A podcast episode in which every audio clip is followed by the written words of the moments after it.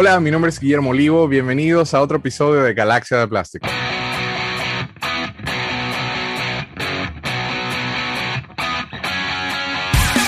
Esto es Galaxia de Plástico.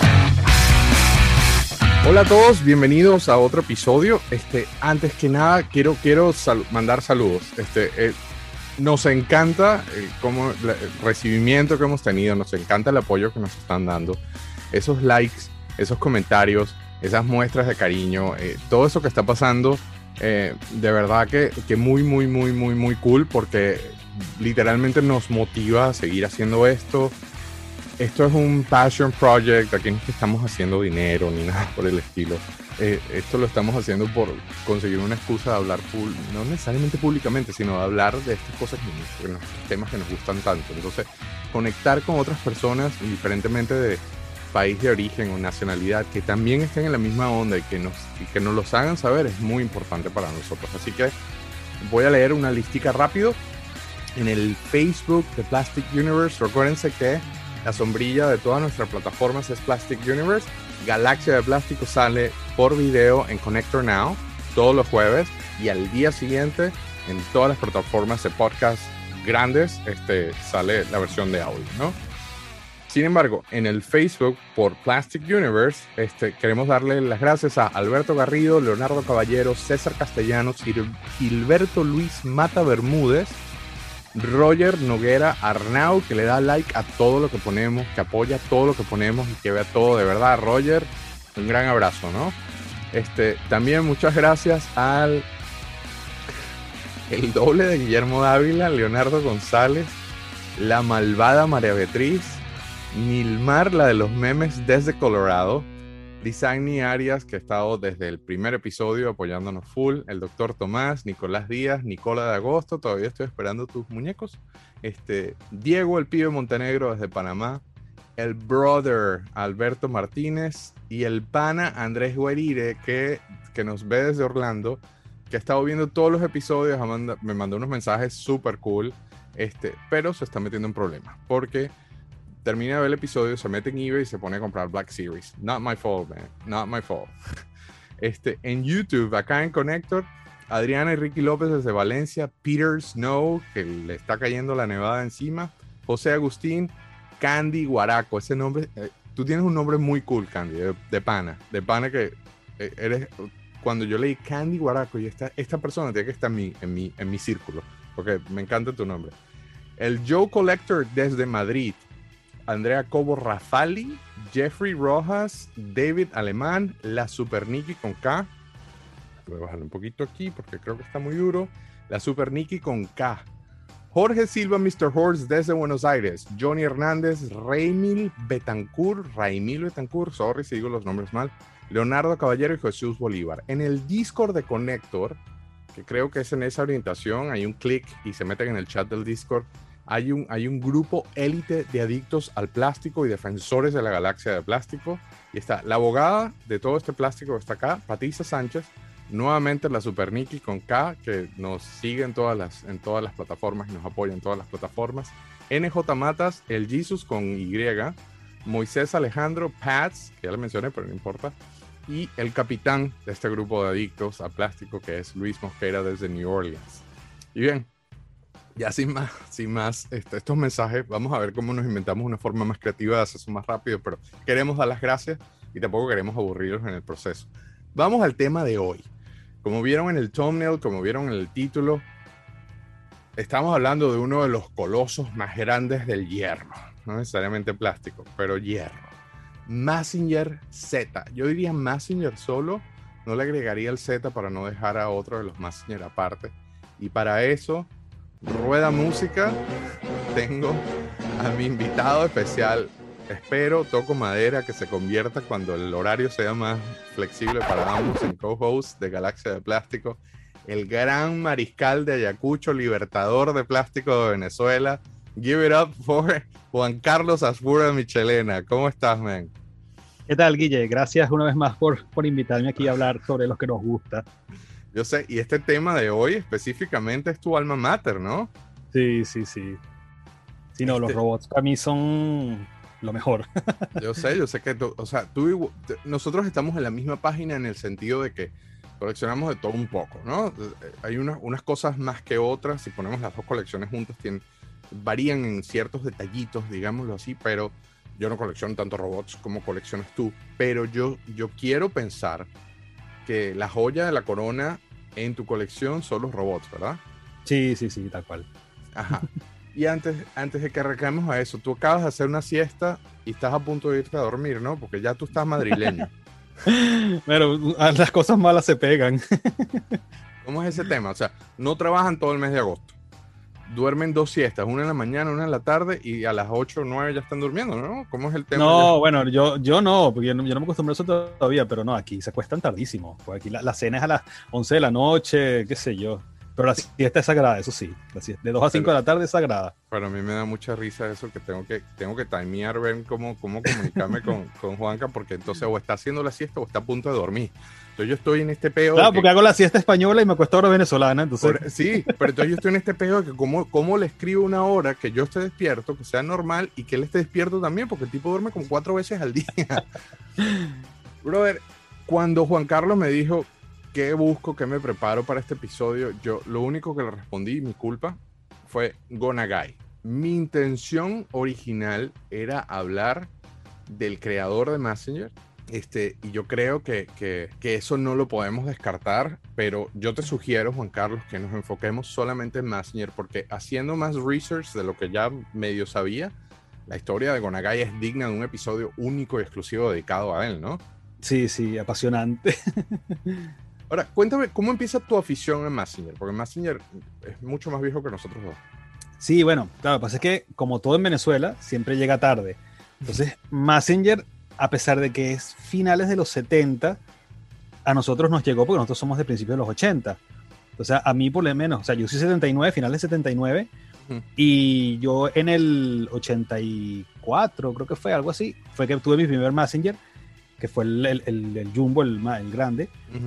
Y eso para mí es el mejor regalo que he tenido en mi vida. O sea, desde ese momento fue amor por Messenger. Pero, desde que me regalaron ese, ese robot. Yo, a principios de los 80 ya tenía Messenger. sí, claro, claro. claro, yo ya era muy pequeño todavía. Yo, yo también. Bebé. Me lo podría haber regalado, pero no, no, no, no hubiera, lo, hubiera usado de sonajero. El de hecho, tengo que preguntar. No, mi primer Hay una foto mía parado con el, con el Jumbo Messenger al lado y yo creo que el Messenger es más grande que yo. Sí, bueno, a mí me pasó igual. Cuando lo regalaron yo lo veía, claro, ahora uno lo ve y bueno, es grande, pero no es tanto. Pero cuando uno es niño, tú lo ves de tu tamaño. Sí, sí, te, para frente a tu Messenger. pero, ¿cómo empieza volviendo? Yo, yo soy el que me desvíe. ¿Cómo empieza tu afición con Messenger Para coleccionar, eh, ¿sabes qué empezó? Nunca hubo una afición de buscar Messenger. Se fue sola. O sea, yo cuando empecé a coleccionar no coleccionaba robots ni Messenger coleccionaba Star Wars, este, coleccionaba McFarlane, eh, McFarlane, Spawn, todas estas cosas. Ah, sí. Y sí, eso fue, claro, ya todo eso lo vendí, ya salí de todo eso. Pero con Messenger fue que, claro, coleccionando Masters Universe, y yo y todo eso, de repente conseguía cosas de robots. Entonces yo decía, pero esto está mucho mejor, o sea, no es lo mismo un Master, un He-Man de plástico que un robot este, de metal, con las piezas de metal y poco a poco fue como una bola de nieve y bueno, al final ya se explotó y es, y es, lo que más tengo, es lo que, lo, que más tengo y lo que más quisiera tener de, de mi colección, más que Iman, más que y ¿Ah, todo eso son los robots, sí. Pero no solo Messenger, todos los robots en general. Messenger sí, robots, es una parte, es, una, es una gran parte, porque Messenger, estamos claros, exacto. Pero Messenger, claro, y como en Venezuela se fabricaron muchas, muchos Messenger, muchos tipos de Messenger, claro, yo quería eso, conseguir siempre lo que era, lo que era venezolano. Claro, claro. Por ahí, Tuviste la visión, porque el tema de conseguir las cosas venezolanas es bien extraño. Porque, y, en estos días yo estaba reflexionando sobre eso, porque si, si la típica pregunta que si hay un incendio y te que odio esa referencia, o sea, podemos hacerlo menos dramático, pero, pero la típica pregunta es que si hay un incendio y tienes que salir corriendo, obviamente mi familia primero, mi hijo adelante, claro, claro. pero pero que si puedes agarrar algo antes de que se queme todo, que agarras. Y es muy cómico porque en mi caso particular, yo me llevaría las cosas de Venezuela. Este, sobre todo los, mis G.I. Venezolanos, yo creo que serían las cosas que yo trataría de salvar, ¿no? pero, es, pero es irónico al mismo tiempo, porque cuando yo era pequeño, cuando ya me convertí en un coleccionista formal, ya cuando me empecé a educar en el término, obviamente los artículos americanos es lo que tú quieres conseguir como sea lugar, porque tú creciste con los, con los venezolanos. Pero ahora de verdad lo que, lo que, lo que más me conecta con mi, con mi infancia son precisamente los, no necesariamente venezolanos, pero los disponibles en Venezuela. ¿A ti te pasa algo parecido? Sí, claro. Bueno, de hecho, el otro día en uno de estos tantos chats y grupos que no está, alguien mencionaba, ¿qué pasa si un día llegas y en tu casa este, hay unos niños y te han roto toda tu colección? Entonces una de las personas comentaba, bueno, nada, la tiro o se las regalo, la boto y me, me las compro otra vez. Yo decía, ¿qué, qué, envidia que pueda hacer eso, porque si a mí me hacen eso, ¿de dónde voy a sacar yo las cosas que tengo? Porque las cosas venezolanas las tienes y ya, no hay... es no imposible, pero casi volverlas a conseguir. Es bien difícil. Es, muy difícil. Entonces, eso, o sea, yo igual que tú, o sea, si yo de salvar, salvaría las cosas venezolanas, que sé que es como el, el corazón, pues, de, la, de, nuestras colecciones. Pues. Y es que es una combinación de factores, porque está el tema de que no, no, nosotros, en Venezuela no existía esta cultura de conservar cosas en un ático, no había ático, empezando por ahí. Este, o, sótanos, este, eso es muy extraño, una, una propiedad con esas condiciones, pero de tener esas condiciones, había muchos closets, obviamente las, las estructuras en Venezuela, las casas de Venezuela tienen más closets que sobre todo en España o, o, en los Estados Unidos. Ah, bueno, aquí no hay. Por eso, pero, eh, pero si tienes limitado ese espacio de almacenamiento, lo menos que vas a hacer es guardar sus juguetes viejos. Este, ese es el primer factor. El segundo factor es que esa mala maña venezolana de que cuando ya llegabas a cierta edad, o te lo regalaban todo, o tú mismo regalabas las vainas, ¿no?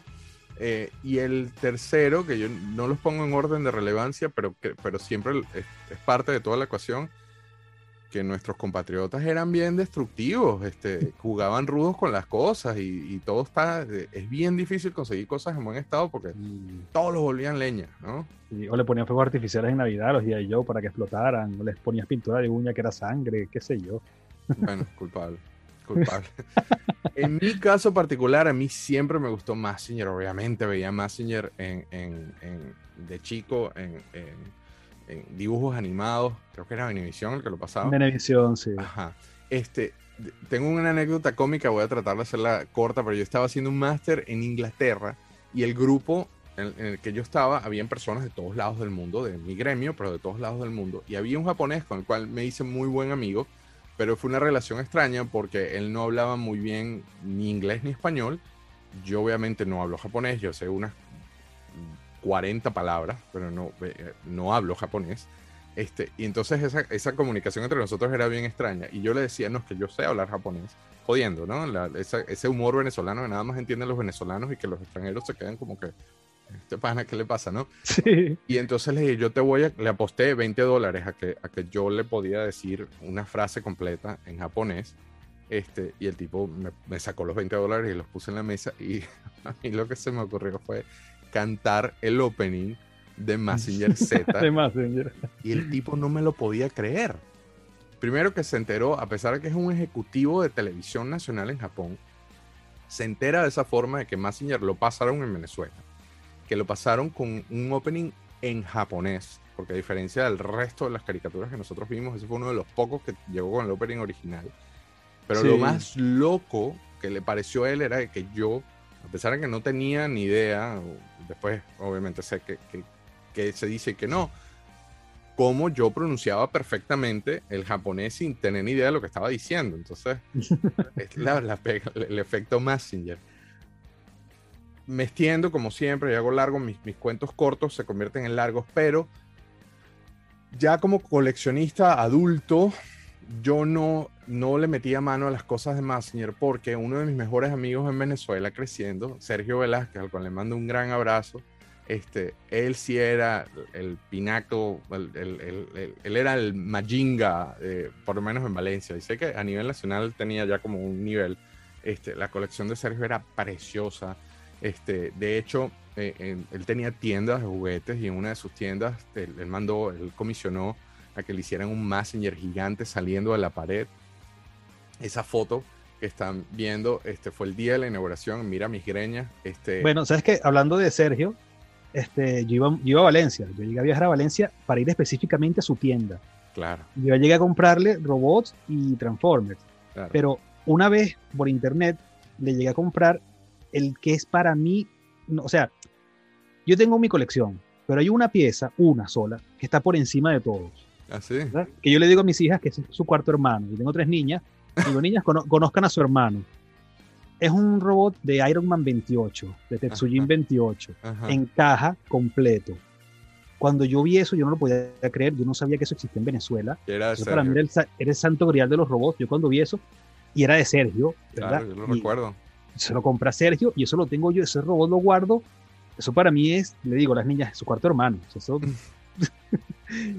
Qué cómico. Ese- bueno, un gran saludo para a mí, Sergio. Yo a uf. Sergio le tengo mucho cariño. Crecimos literalmente juntos. Este, no estudiábamos en el mismo colegio, pero muy buenos amigos desde, desde la infancia. Entonces, claro, yo con mis cuartos de Star Wars o mis cuartos de G.I. Joe y él con su robot, porque él era Messenger y Transformers. Entonces, eh, a pesar de que él también le metía Star Wars, él tenía el traje de Stone Trooper, nos, nos disfrazamos. eh, eh, los primeros trajes en Venezuela fuimos nosotros, yo con un Vader ahí inventado y la, y la, y la, la asociación, ¿cómo se llama? El Club de Star Wars de Venezuela, Alexander González. Un saludo a Alexander, y, Alexander y Richard, sí, a claro. Richard, un saludo a los dos.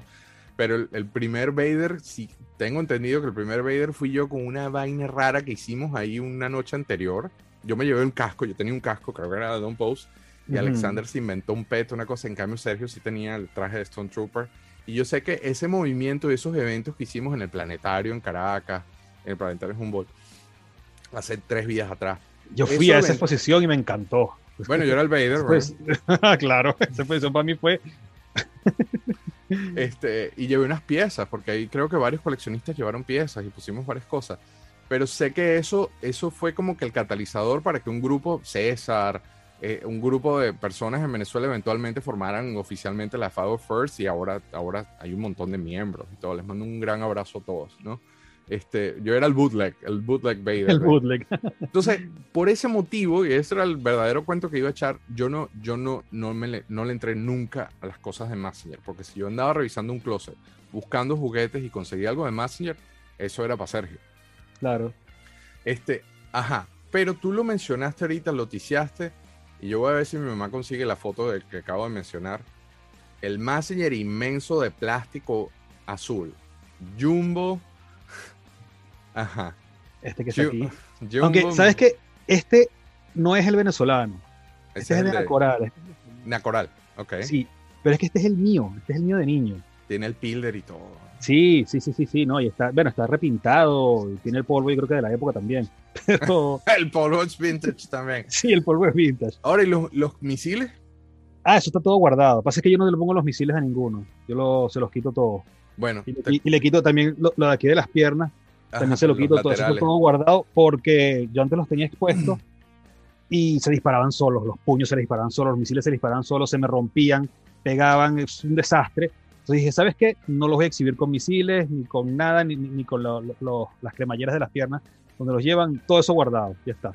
No se dispara Bueno, nada. Todo lo que tenga resorte, guardado. Cuento cómico de los misiles. Yo no sé qué pasó con mis messengers.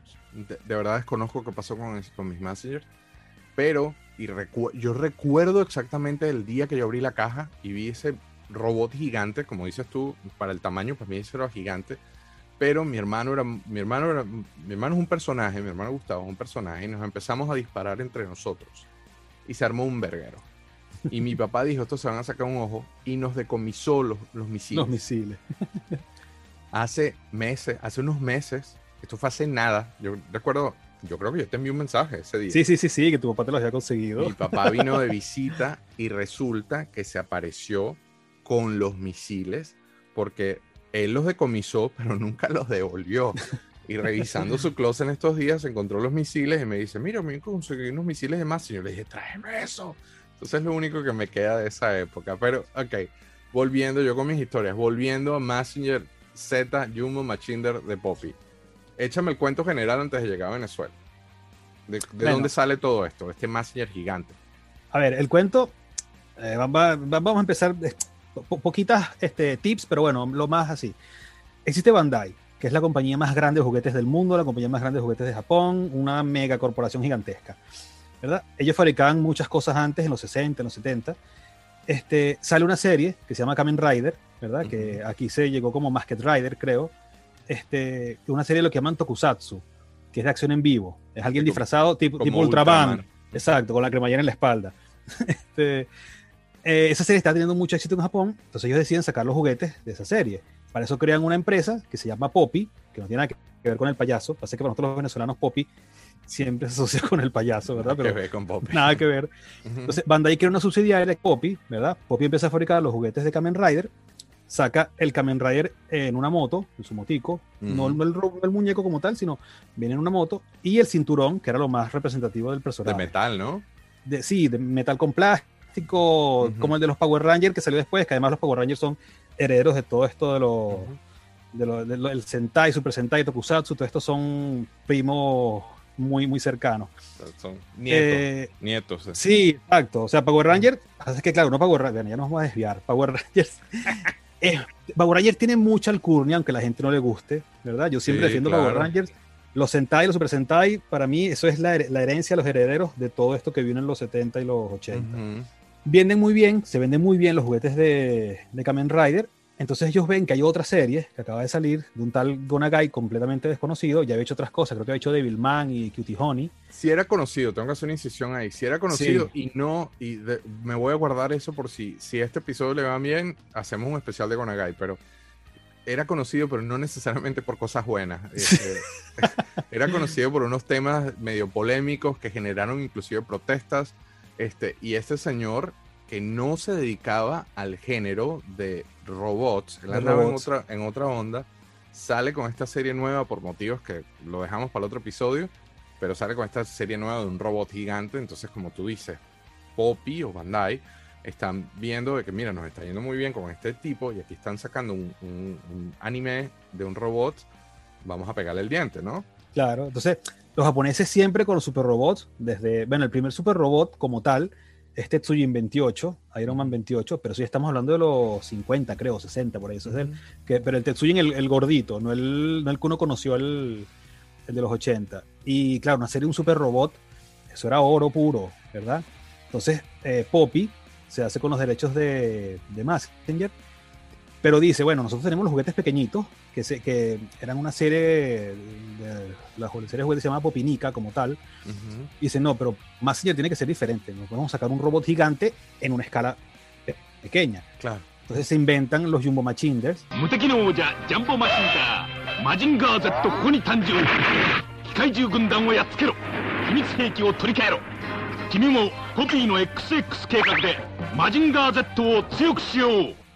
¿verdad? Que son de Plástico plástico, inflado. de polietileno expandido, no me acuerdo cómo se llama, el nombre, tiene un nombre, el plástico tiene un nombre bastante específico Ujú.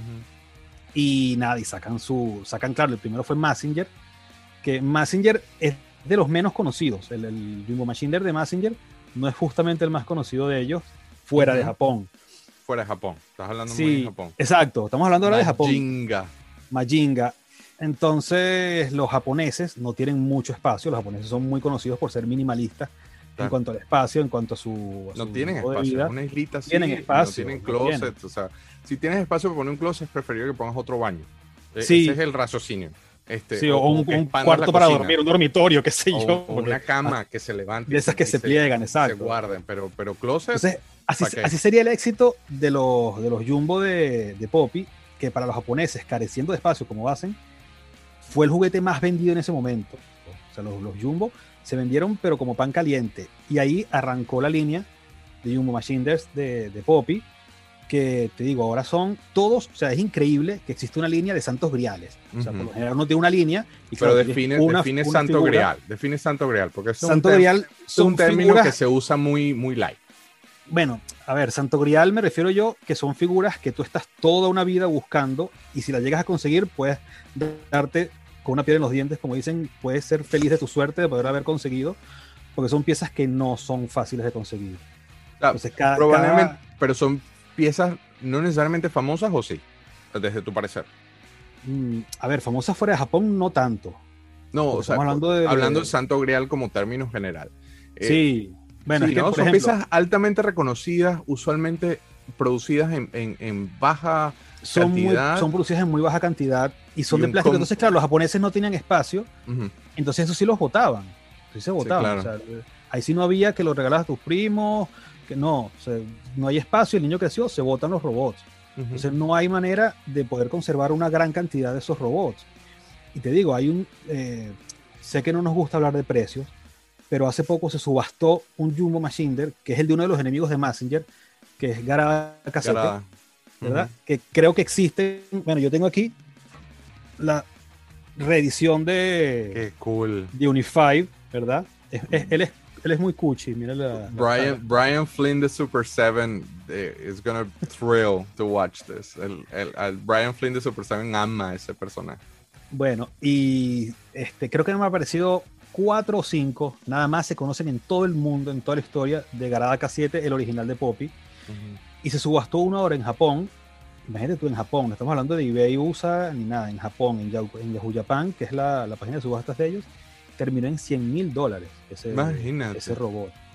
Y los jumbos no te bajan de 4 mil, 5 mil, 6 mil dólares. Lo- cada ojo. figura. O sea, ¿cómo haces no una colección de- donde cada figura te cuesta eso? Sí, pero pilas porque por- ahí es donde no me gusta hablar mucho de precio, porque los jumbos hechos por Poppy en Japón, aclaremos. Exacto, exacto. Sí, Porque sí, sí, sí, entonces, no, estamos hablando de los mañana- japoneses. Mañana alguien en, en- en el Junquito se encuentra uno de los famosas y, y quiere vendértelo por 5 mil dólares. No, no, no, no. Estamos hablando de los originales de, de Japón, de los Poppy, que no se fabricaron en ninguna otra parte del mundo. O sea, eh, fuera de Japón se, fabricaron, en México se fabricaron algunos, en Italia se fabricaron algunos, en Venezuela se fabricaron varios, pero el 80% de la línea no salió de Japón. Estamos hablando de, de robots como Daltania, Guardian, Tetsujin 28, Trider G7, son robots muy, muy desconocidos y que no se fabricaron fuera de, de Japón y conseguirlos es imposible casi.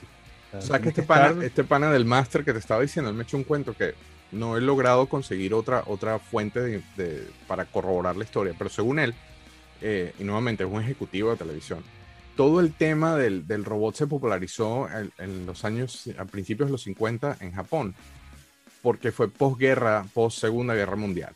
Y entonces es, una combinación conceptual de, eh, a que no sabía Ricky León, es una, es una combinación conceptual de el hierro japonés, que históricamente es famoso por el tema de las espadas y los samuráis, y ellos muy orgullosos de- del hierro japonés, ellos no necesariamente el mineral, pero el, el- el factor del hierro forjado japonés para ellos es un tema cultural muy importante. Entonces, un robot de hierro japonés que sea indestructible podía contra el imperio. Esa es la, la base de este género para, una, para un Japón que le meten dos bombas nucleares, que queda totalmente vuelto leña y que literalmente firman la renuncia de la Segunda Guerra Mundial.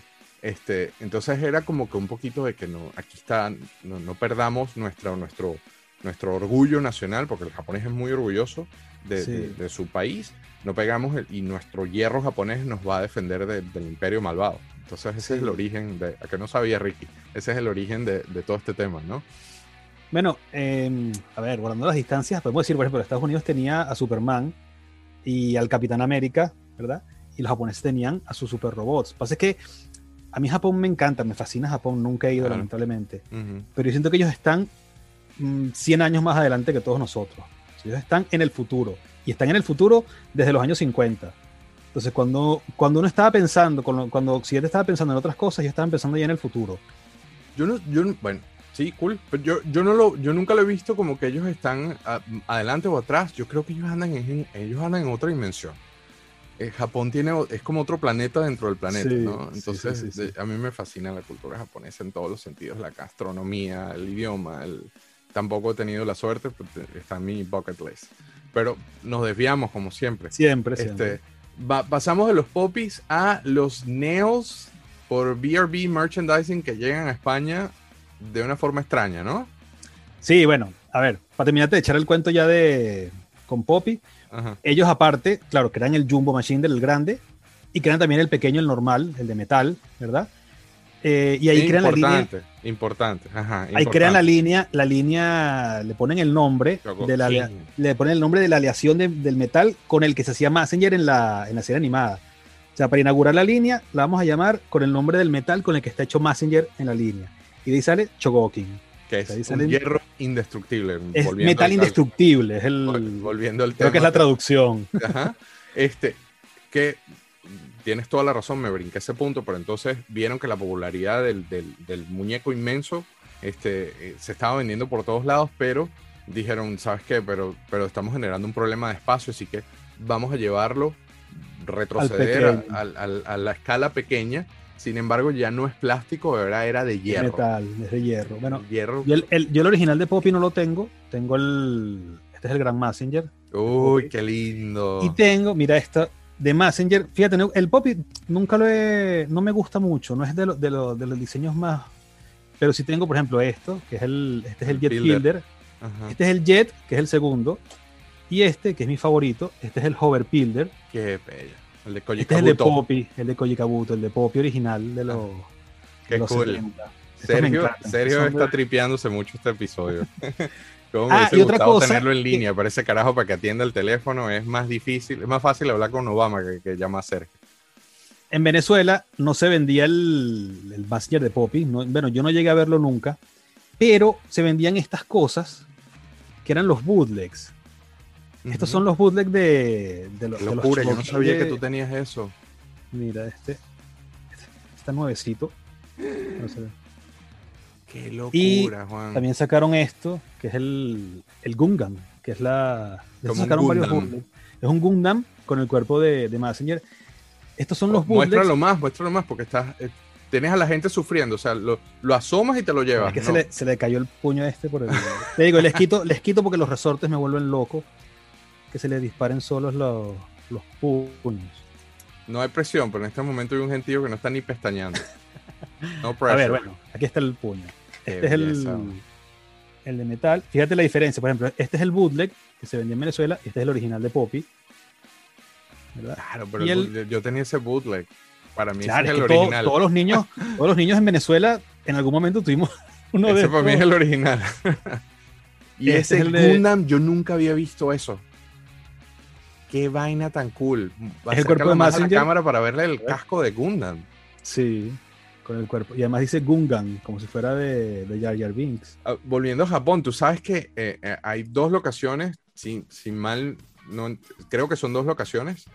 por favor, no me, los trolls no me vayan a matar después en los comentarios porque recuerdo de una, pero quiero entender de que hay dos locaciones de Bandai, este, donde tienen las oficinas de Bandai y tienen un Gundam tamaño real. Ah, el tamaño real, si eso lo han hecho que se- recién. que se, mueve y todo. Es sí. una vaina loca, vamos a poner el video. Sí, Este, sí, sí. Pero, Eso te digo, ellos ya están en otro. En otro Sí, punto. yo eso lo te- eso está en mi bucket list, porque ir a ir a Japón y pararme enfrente de un Gundam tamaño real y que el tipo se mueve y hable, ya, ya. Bueno, el otro día, fíjate, el otro día comentaba con, con otros amigos de los, los santos lugares de los coleccionistas. Hay unos sitios donde un coleccionista tiene que ir antes de morir. Uno de ellos es una tienda en Japón que es Mandarake. Yo no me puedo morir sin conocer Mandarake. O sea, Mandarake es la meca de los robots. Yo está quiero ir a toda la- grabar en Mandarake. Bueno, Quiero vamos, me lleva. plomo. No, en serio, lo de que es Mandarake, eso es. o sea, ¿Cuál es el otro? ¿Cuál es el otro? El otro es Lulu Berlou, que es una tienda en París, que es también uno- como un museo. Esa tienda es, yo creo que es la tienda de figuras de acción más grande.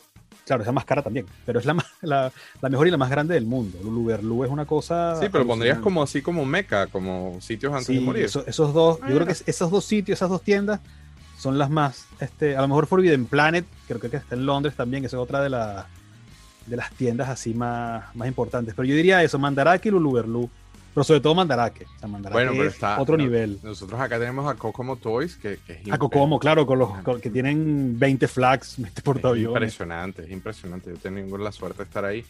Pero para mí, para mí, eh, eh, yo, yo cumplí, yo tengo varios así también holy places que tengo que ver antes de morir. Y uno de ellos era ir a la casa de Ghost López en Seattle y tuve la suerte de hacerlo con Plastic Crack y eso fue una locura. Pero ahí no, Bueno, te- nuevamente te falta la de la de Steven. el Rancho Biwan, el Sí, lo que pasa. Nosotros, nosotros intentamos, no quiero hablar de eso, pero in- eh, hablábamos, estuvimos así de, y se cayó al final por un tema ahí que no quiero ni mencionar. Entonces ya no, ya, bueno, ya no me importa. Yo lo conozco. Este, eh, y no, no quiero ni, ni hablar del tema. Este, pero nos volvimos, nos fuimos para el carajo de nuevo. Los neos Majinga A ver. eh, BRB en España. Exacto. Estaba Eh, cerrando Poppy. como te estaba diciendo, ¿verdad? Volviendo al, al hilo del tema, ellos hacen el, el jumbo de el Jumbo Machine de Messenger, ¿verdad?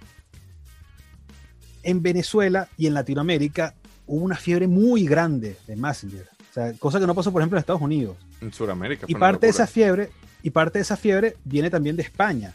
O sea, en- España aquí, por ejemplo, en España Messenger es muy importante. O sea, todo lo Mazinger aquí es no Mazinger un héroe nacional, sí, Ma- Mazinger Z. Mazinger no es- Z. Era nacional, pero casi. Y en Francia, por ejemplo, Goldorak, Grandizer también. O sea, en. Europa pegó muchísimo. Bueno, en Italia ni te cuento de cómo son con los robots. Pero en España pegó muy fuerte Massinger. Y había una BRB, era la productora que se trajo la, la- la- el anime, Dibujos la, animada, la comiquita, los dibujos animados de Massinger para España. Entonces, BRB contrata a otra empresa, que es la Fredo, para que fabrique un Messenger de un Jumbo Machinder, ¿verdad? Manjo, esto es a finales de los 70. De los años Sí. 70. Sí, sí, sí, sí, a finales de los 70, principios 80. De, to- de todas maneras, todo eso está muy estudiado. Este, te puedo dar una revista. Vayan, vayan al blog, no, vayan al blog de. Vamos a hacerle un blog a tu blog, por favor. Vayan al blog de Juan Carlos. Ahí está ¿Cómo- toda la ¿Cómo llegamos a tu blog? eso. Dilo, dilo, ¿cómo llegamos a tu blog? figurasdeacción.blogspot.com. Ahí hay dos cronologías. Una es la de Pop y Bandai, todas las fábricas japonesas. Y otra es la de Messenger como tal de los Jumbo desde Japón, Estados Unidos, España, Venezuela. Toda Y la- les recuerdo que además de mega coleccionista, este señor es historiador de profesión. Entonces, se ese blog es divino porque se combinan las dos cosas, ¿no? Entonces, eh, altamente recomendado. Bueno, y en España, la Fredo fabrica el, el Messenger de Poppy, el original, ¿verdad? Lo fabrica, que es este que tenemos aquí, ¿verdad? Que ese pillar está horrible. Sí, bueno, no, y si te cuento lo que tiene debajo, peor todavía. Parece otra cosa, pero Imagínate tú. Pero era para Este- asustar. Pero igual tiene su magia, está precioso. o sea, claro, claro, no. Entonces Es ellos un azul más claro con los tornillos. Cuéntalo de los tornillos. Sí, el, pasa que hay una historia de, este, eh, de esta figura. Durante mucho tiempo no se conocía, ¿verdad? Eh, la llamaban Nails por los clavos, pensaban que eran Ujú. clavos, lo que tiene aquí en, la, en los hombros, Ujú. ¿verdad? Los coleccionistas americanos pensaban que eran unos clavos, nadie entendía para qué servían los clavos. Al final resulta, no lo voy a hacer porque si no rompo todo lo que tengo aquí cerca. Claro. Tú- Son unos tornillos. Sí. Tú lo levantas, lo sueltas, ¡pah! y sale disparado el puño durísimo. Es, el, es el martillo de- de- del, del Sí. mecanismo. Entonces, este, aquí también en España, esto es un Holy Grail también, esto es un santo grial, o sea, no, no es una pieza que tú sales a la calle y la consigues, ¿verdad? Y Son menos unos- así, el tuyo está pero, pero, pero precioso. Mira, tiene el sticker, está, Está- precioso. con su sticker, todo. Aprovecha y- que estás levantándolo y solo para mostrar, eh, levántalo un pelo y muestra, muestra los, los puños, porque es muy importante. En la, en la caricatura, este lanz- pro- lanzaba literalmente, se quedaba manco, se quedaba sin puños. Claro, sin sí, puños. lo que salía en esos puños se destruía todo lo que tocaba, ¿no? Bueno, eso hacen estos mismos robots. literalmente. Pero es importante que lo mostremos porque cuando lleguemos a famosa vamos a ver una gran diferencia entre estos y los Shogun Warriors. Bueno, fíjate que lo, de los puños aquí fue tan importante que te los sacaron aparte. te los O sea, te vendían los, aparte. Te los vendían aparte, los puños se disparan. Esto es con, con aire. Tú lo aprietas y sale. Te Claro. vendían los puños para, para que tú los dispararas también. No, eso lo hubiésemos tenido en Venezuela y mi hermano y yo nos hubiésemos dado una coñaza con esos puños del más allá. No. Y bueno, ese fue el, el origen, claro, no se vendió mucho, es una figura que no fue una... A ver, Massinger tuvo mucho éxito, pero esta figura como tal no se vendió tanto así como, como ellos pensaban, y de hecho fue después otra fábrica, que ya no es la Fredo, sino que es Nacoral, La que empieza a fabricar los Jumbo Machiners en España. Pero ya es Mattel, otra- ya Mattel tenía algo que ver Sí, con ya, eso, ya eso ¿no? es otra historia, ya es, es- viene, viene por otro lado, dan otra Va vuelta. más adelante, vamos, vamos Sí, adelante, sí. regresamos a España. Pero es de ahí, brinquemos a Famosa. A famosa en Venezuela. Cuéntame. A ver, famosa una fábrica, no está muy claro todavía la, la relación con la fábrica de muñecas famosa en, en España, pero alguna relación hay porque famosa en Venezuela fabricaba las muñecas de España. Pero es que famosa en España es fábrica de muñecas de O'Neill. Onil es una localidad en, en Alicante, que es donde estaban todas las fábricas. Ese es otra, otro santo lugar de los juguetes, para que tú veas. La- todas las fábricas españolas están en Alicante, en Ibi, en Onil, en todos estos sitios. Claro, como los G.I. Joes que también se hicieron en Valencia. Exacto, toda esa parte de España era donde estaban todas las fábricas de juguetes. Estaba Payá, estaba Rico, estaba todas las fábricas importantes, la Fredo creo que también estaba. Entonces famosa viene de ahí.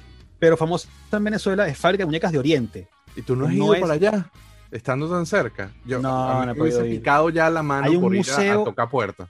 Tú no coleccionas videojuegos todavía, ¿verdad? No te ha picado esa... No, loco, mira, yo eso, más que a COVID, yo veo los videojuegos, jugué muchos videojuegos, pero mm, yo siempre era de juguetes. Este, sí jugué como todo niño normal, pero yo cuando veo cosas coleccionables que yo sé que van a ser un hoyo negro, las evito así, ¿sabes? Le paso por el lado, entonces no los colecciono.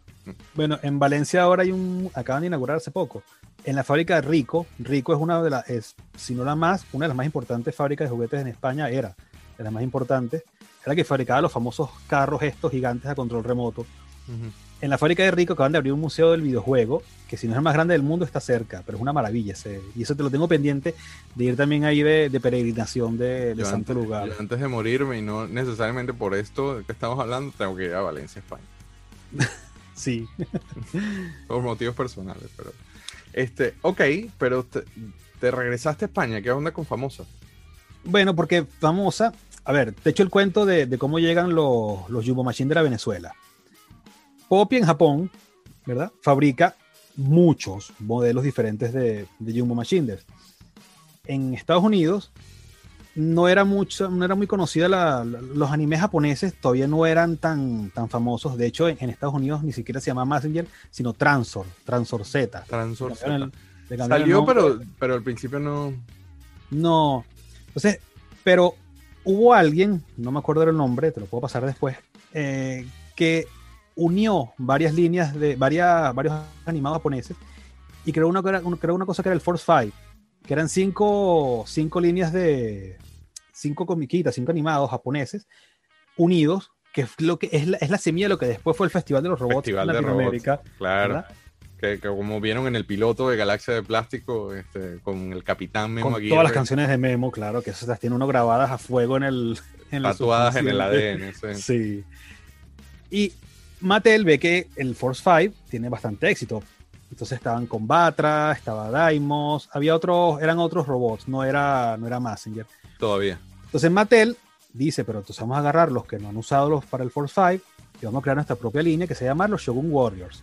Imagine you enter the world of the Shogun Warriors. They're on the move. There's Raideen with Delta Wing missiles, Dragoon with a star shooter, and Mazinga with a rocket launcher. The Shoguns. Entonces ellos agarran igual 4 o 5 robots de, de Poppy, ¿verdad? Poppy los fabrica, ni siquiera los fabrica Mattel. Poppy se los envía ya hechos a, a Mattel, Mattel simplemente los reempaca, hablan con Marvel, crean la propia, eh, la- su respectiva línea de, de cómics de los Shogun Warriors, igual que hicieron con Transformers, ¿verdad? ¿no? De hecho, eh, volviendo a Brian Flynn de Super 7, que es súper fanático de, de- de este género, este, y yo soy defensor, amo y adoro la versión Reaction de Super 7. Él hizo un, él consiguió la licencia e hizo una versión Shogun Warriors de, de esto que tú estás precisamente diciendo, pero en escala Reaction, y tan espectaculares. Pero, pero sigue, sigue, con, sigue con el cuento. Bueno, entonces Mattel se trae los derechos de- de- para no fabricar, pero sí para distribuir en Estados Unidos todos estos robots de Poppy de Bandai.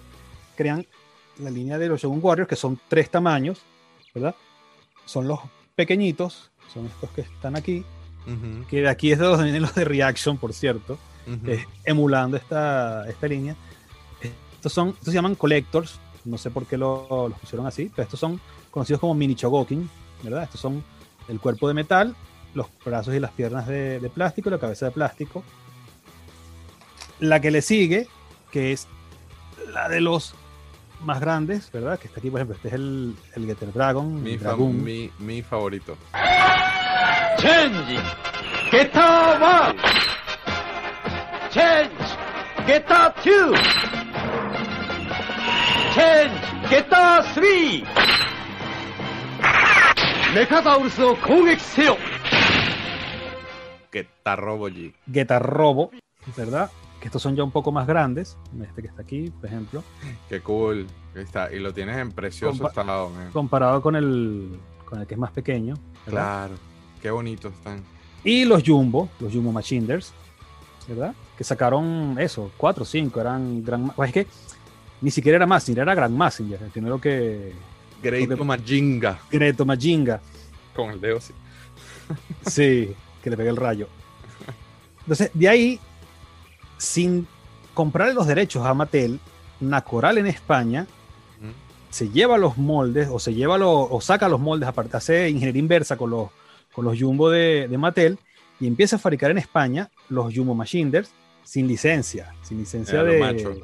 de Mattel. Pero no los llaman así, ¿no? Les ponen otro nombre. No, les para ponen- Evitar, para evitar voy a- problemas legales. Te voy a enseñar cómo los llaman. Yo sabía que este episodio a ti te iba a dar así en la madre. Los llaman los robots del Doctor Infierno. Del Doctor Infierno, ¿Verdad? pero basado en la historia, en, en- en el dibujo Claro, animado. Doctor Infierno es el Doctor, Doctor Hell de, de Massinger, claro. Entonces, por ejemplo, este es el display de los, de los pequeñitos, de los Qué. ¿Qué es eso que tienes en la mano? El ah, o sea, la parte de atrás de la caja. No, esto era en los kioscos, que los vendían así. Esto venía amarrado con una liga o con un alambre, ¿verdad? Te venían todos los robots. Qué locura, weón. Y tú ¿Cómo- decías, dame este o dame aquel. Fíjate que tienen los agujeritos aquí. Sí, en la claro, cabeza para amarrarlos. ¿Y Para cómo amarrarlo. conseguiste ese cartón? Esto fue en Venezuela, de esas cosas locas que le pasa a uno. Esto fue una tienda de un japonés, justamente, que tenía robots. Una, una tienda en una zona un poco oscura de Caracas, que es Katia. ¿Verdad? Lo que pasa es que uno cuando busca juguetes, a ti no te importa dónde Tu te pasillo ahí. Tú veías acá, hace 10 años, 15 años atrás, veías a este señor con un backpack en casa. Claro, Y o sea, Katia pensaba con robots japoneses. Mira, muchas de las mejores cosas que tengo las he conseguido ahí. ¿no? En serio. Un Sí. saludo a Katia. Entonces, este señor tenía una, una estantería, ¿verdad? Y de fondo de la estantería tenía estos cartones, los tenía puestos. Entonces, cuando yo muevo una caja y veo lo que está detrás, No puede yo ser. le, yo le digo, mire, pero me interesan son esos cartones que están ahí. Ajá. No, esos cartones no se venden, eso no se vende, eso no... ¿Pero japonés o cartón". chino? Bueno, japonés, pues es que no sé el, acento. Y yo, no, no, no, pero me interesan los cartones. Bueno, bueno, yo te los vendo, yo te los vendo. Al final me sacó tres, ¿verdad? Me quedé con uno que todavía lo tengo. Y esos cartones son de españoles, no sé cómo llegaron. Claro, sí sé cómo llegaron, los trajeron de España para, Alguien, exacto. para distribuirlos ahí. Este señor los vendió en su momento y los cartones los guardó para ponérselos detrás de las estanterías, de fondo de las estanterías. Qué locura. Yo no me sabía ese cuento. Sí, bueno, son las cosas locas que le pasa a uno en las Y cacerías. qué cómico el viaje del cartón, porque es toda una historia, porque ese cartón se hace en España por motivos que Viaja a. Venezuela. Llega a Venezuela, Katia, tú lo rescatas y te lo llevas a Madrid. Ahora regresa a España otra vez, sí. Pero vamos, vamos a enumerar a esos Jumbo Machinder. Este, vamos a ir uno por uno. Primero, con el, El dedito en los rayos. Greito Majinga, ¿no? Sí. Este, ¿qué- ¿Cuál es la diferencia para, para si alguien está viendo esto y no es ducho en el tema, la diferencia entre Messenger Z y, y Great Messenger? Bueno, Massinger, claro, es que Grand Massinger es el hermano mayor de Ujú. Massinger. O sea, Grand Massinger viene cuando destruyen a Massinger al final de la serie de, de Massinger. Spoiler alert. Bueno, Cuaren- pero sí, 45 40 años años después. si alguien no ha visto Massinger, tiene que verla, ¿verdad? No- Exacto. nadie se puede morir sin ver Massinger. Por favor. Aunque ya ahora yo la he visto recientemente y no sé, como que ha perdido mucho, no, no, no ¿Sí? ha envejecido bien. Yo intenté verlo con mi hijo y se me quedó mirando así como que Sí, por eso no. la animación. Pero yo tengo cosas que por lo menos yo cuando me lanzo en una piscina es, es imposible no pensar. Tan, tan. empieza el agua separadas.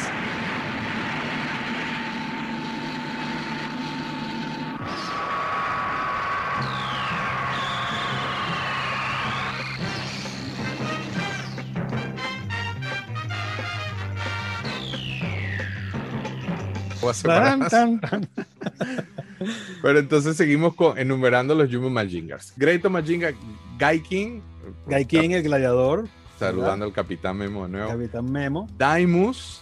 Daimos, que ese era el, era el tercero. Hay una trilogía de series japonesas, que es la trilogía Love, no sé por qué le llaman de, de amor, Love Trilogy, que son tres robots, que son Voltus, Combatra y Daimos. Daimos es el tercero de esa, de esa trilogía. También tiene que ver y- con la Segunda Guerra Mundial. Hay un cuento ahí con, con el famoso triángulo del, del mal, Alemania, Italia. Ah, bueno, el eje del, el eje del mal, claro. Bueno, y los, los dos primeros ya estaban en el Force 5 de, de la otra gente, entonces Mattel usó el tercero, que era Daimos, ¿verdad? O Dinamo, como se llamó en Venezuela también. Ujú. Eh, sigues enumerando cuáles son los que. El siguiente sería mi favorito, Geta Robo G. Geta Robo. Geta Robo, por- porque también para mí, y esto lo aprendí con Sergio, esto lo aprendí de adulto, este, en las tiendas de Sergio, él me dice, mírate esta ova, eh, en, esa, en esa época tenía que, que- éramos felices y no lo sabíamos, pero yo tenía un, un- que más tiempo para sentarme y ver cosas de estas. Y fue cuando yo empecé al revés. Yo no sabía hasta, hasta ya adulto de, de la existencia de Geta. Este, y empecé fue con Chingeta Robo. Vi las obras de. Chingeta y a mí eso me pareció brillante, me encantaron. Y obviamente después dije, bueno, quiero más. Y entonces Sergio, como buen distribuidor de. Como de- buen de dealer. adic- de- dealer de adicción, me, me- me vendió unos discos de Geta y ahí caí. De verdad que me fascina esa combinación de los tres robots distintos. Sí. Este, el, do- el dragón rojo. eh, Bueno, sabes que ese es el primer combiner que existe en, lo- en los robots. O sea, después Transformers explotó ese concepto hasta el cansancio. iba a el decir primer que este es combiner el como tal- de los Transformers. El primer combiner es Geta Robo, que son los tres. Pero en el que usó Mattel no es el Geta, aquí tengo el pequeñito, el gran, los grandes están guardados. Que este es el Dragoon, el Getter Dragon, que este viene siendo como el Grand Messenger para Geta. Correcto, es la segunda generación. Es la segunda generación de, de Getas. De... Y los otros dos eran Liger, Liger, que es el, el que está aquí, que es el del taladro. Ujú. Como ponerlo que se vea bien. Y Poseidón, que es, este es el gordo. está aquí, que es el gordito. El gordo. ¿Verdad? Sí, Poseidón era, era el, el- el robusto del, del trío. Este, Liger era el taladro, que era como el paladín. Esos son los más digamos grandecitos. así. Qué cool, qué cool. Y eh, obviamente Geta era la cabeza, que era el dragón y era el, era el, el- el dueño. A mí me fascina Shin Geta Robo, pero ya esto es muchísimo más adelante. Pero ahí están enumerados. Great Majinga, el gladiador, Dinamo y Geta Robo van cuatro. Me Falta. Raidin. Ah, bueno, No, Raidin. que es este que se transforma en una especie de nave pájaro egipcia rara. Es, Sí. una, es, un, es un anime un poco diferente a los otros, por eso, porque viene del, de, de, de toda la, del origen egipcio, tiene forma de, de- dios egipcio. una Esfinge, ¿no? como una esfinge. Sí, se transforma como en un pájaro la nave, tiene forma de A pájaro. mí ese nunca me. Bleh. Ese es el que menos me llama la atención, la verdad. De hecho, creo que hay una, hay una persona, un coleccionista en Estados Unidos que colecciona solo Raidin. Ok. Es un personaje un poco, no sé, po- poco conocido. Esa, ese ¿El robot. coleccionista o el No, no, no, el robot. Bueno, el coleccionista no sé, pero coño, solamente ese foco es bien, bien, bien, bien nicho. bien, Ahora, sí. Para mi agrado, cuando estaba preparando el episodio, este, resulta que estas figuras de famosa no es hasta el año 2005 que se dan a conocer mundialmente y es debido a un artículo del gran mariscal del plástico de Venezuela aquí presente. Este, los coleccionistas mundiales, y, y tú hiciste lo mismo con muchas cosas en moto, hiciste lo mismo con muchas Con cosas en sobre todo con en Joe. Plus, con G.I. Joe. Este, pero no es hasta el 2005 que alguien se encuentra con uno de tus artículos y, y se vuelve esta locura de que, oh, wow, Venezuela también hizo Messenger, ¿no?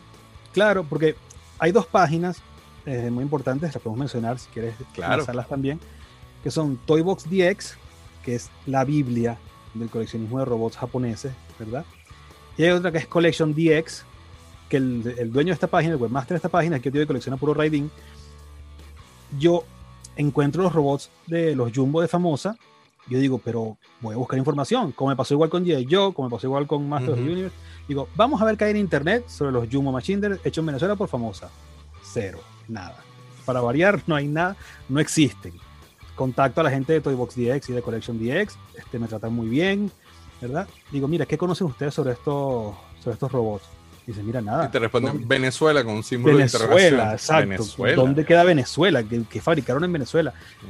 Y les empiezo a enviar fotos y a echarles todo el cuento. Mira, fabricaron este, fabricaron este. No existía un Daimos todavía, no se había conseguido, ¿verdad? Y le digo, mira, fabricaron Nota- estos. No te adelante, no te adelante. Voy a col- recuerda que voy con los misterios ahora. Le digo, fabricaron estos, fabricaron el Grand Messenger, fabricaron el Getter Dragon, fabricaron el Gaikin, ¿verdad? Y yo les digo, ¿cómo ustedes no saben de esto? Me dicen, no, no, nosotros no, no conocemos. Entonces, vamos a hacer una cosa. Tú, que eres el que está allí, escríbenos algo. Y agarro, como siempre, y les mando el, Un artículo. un artículo con lo que yo conocía hasta ese momento de la historia de los Yugo Machinder en Venezuela famosa. Ellos lo publican en Toybox DX, que para mí eso fue O sea, es como que, te- como que tú seas científico y te publiquen en la revista científica más Sí, grande. no, te, hiciste del un artículo y te mundo. pusieron en el New York Times. Sí, exacto. y decía, wow, me publicaba en Collection DX el famoso Allen Yen, que es como el, el, el gurú de los robots japoneses, y aparece un artículo, ¡Viva la Machinda! Ujú. Y ahí se echa todo el cuento de los, de los Jumbo Machindas de famosa en Venezuela, y a partir de allí, claro, se crea todo, una, es como una bola de nieve también, como una Empieza avalancha. todo el mundo a buscar. Todo el Messenger, mundo a sí, buscar. Claro, ya ahora es bastante conocido, ya que han pasado 15 años de eso. Ya, si eres coleccionista de Yugo Machinder, sabes que se fabricaron en Venezuela, ¿verdad? Pero en ese momento fue totalmente una revelación.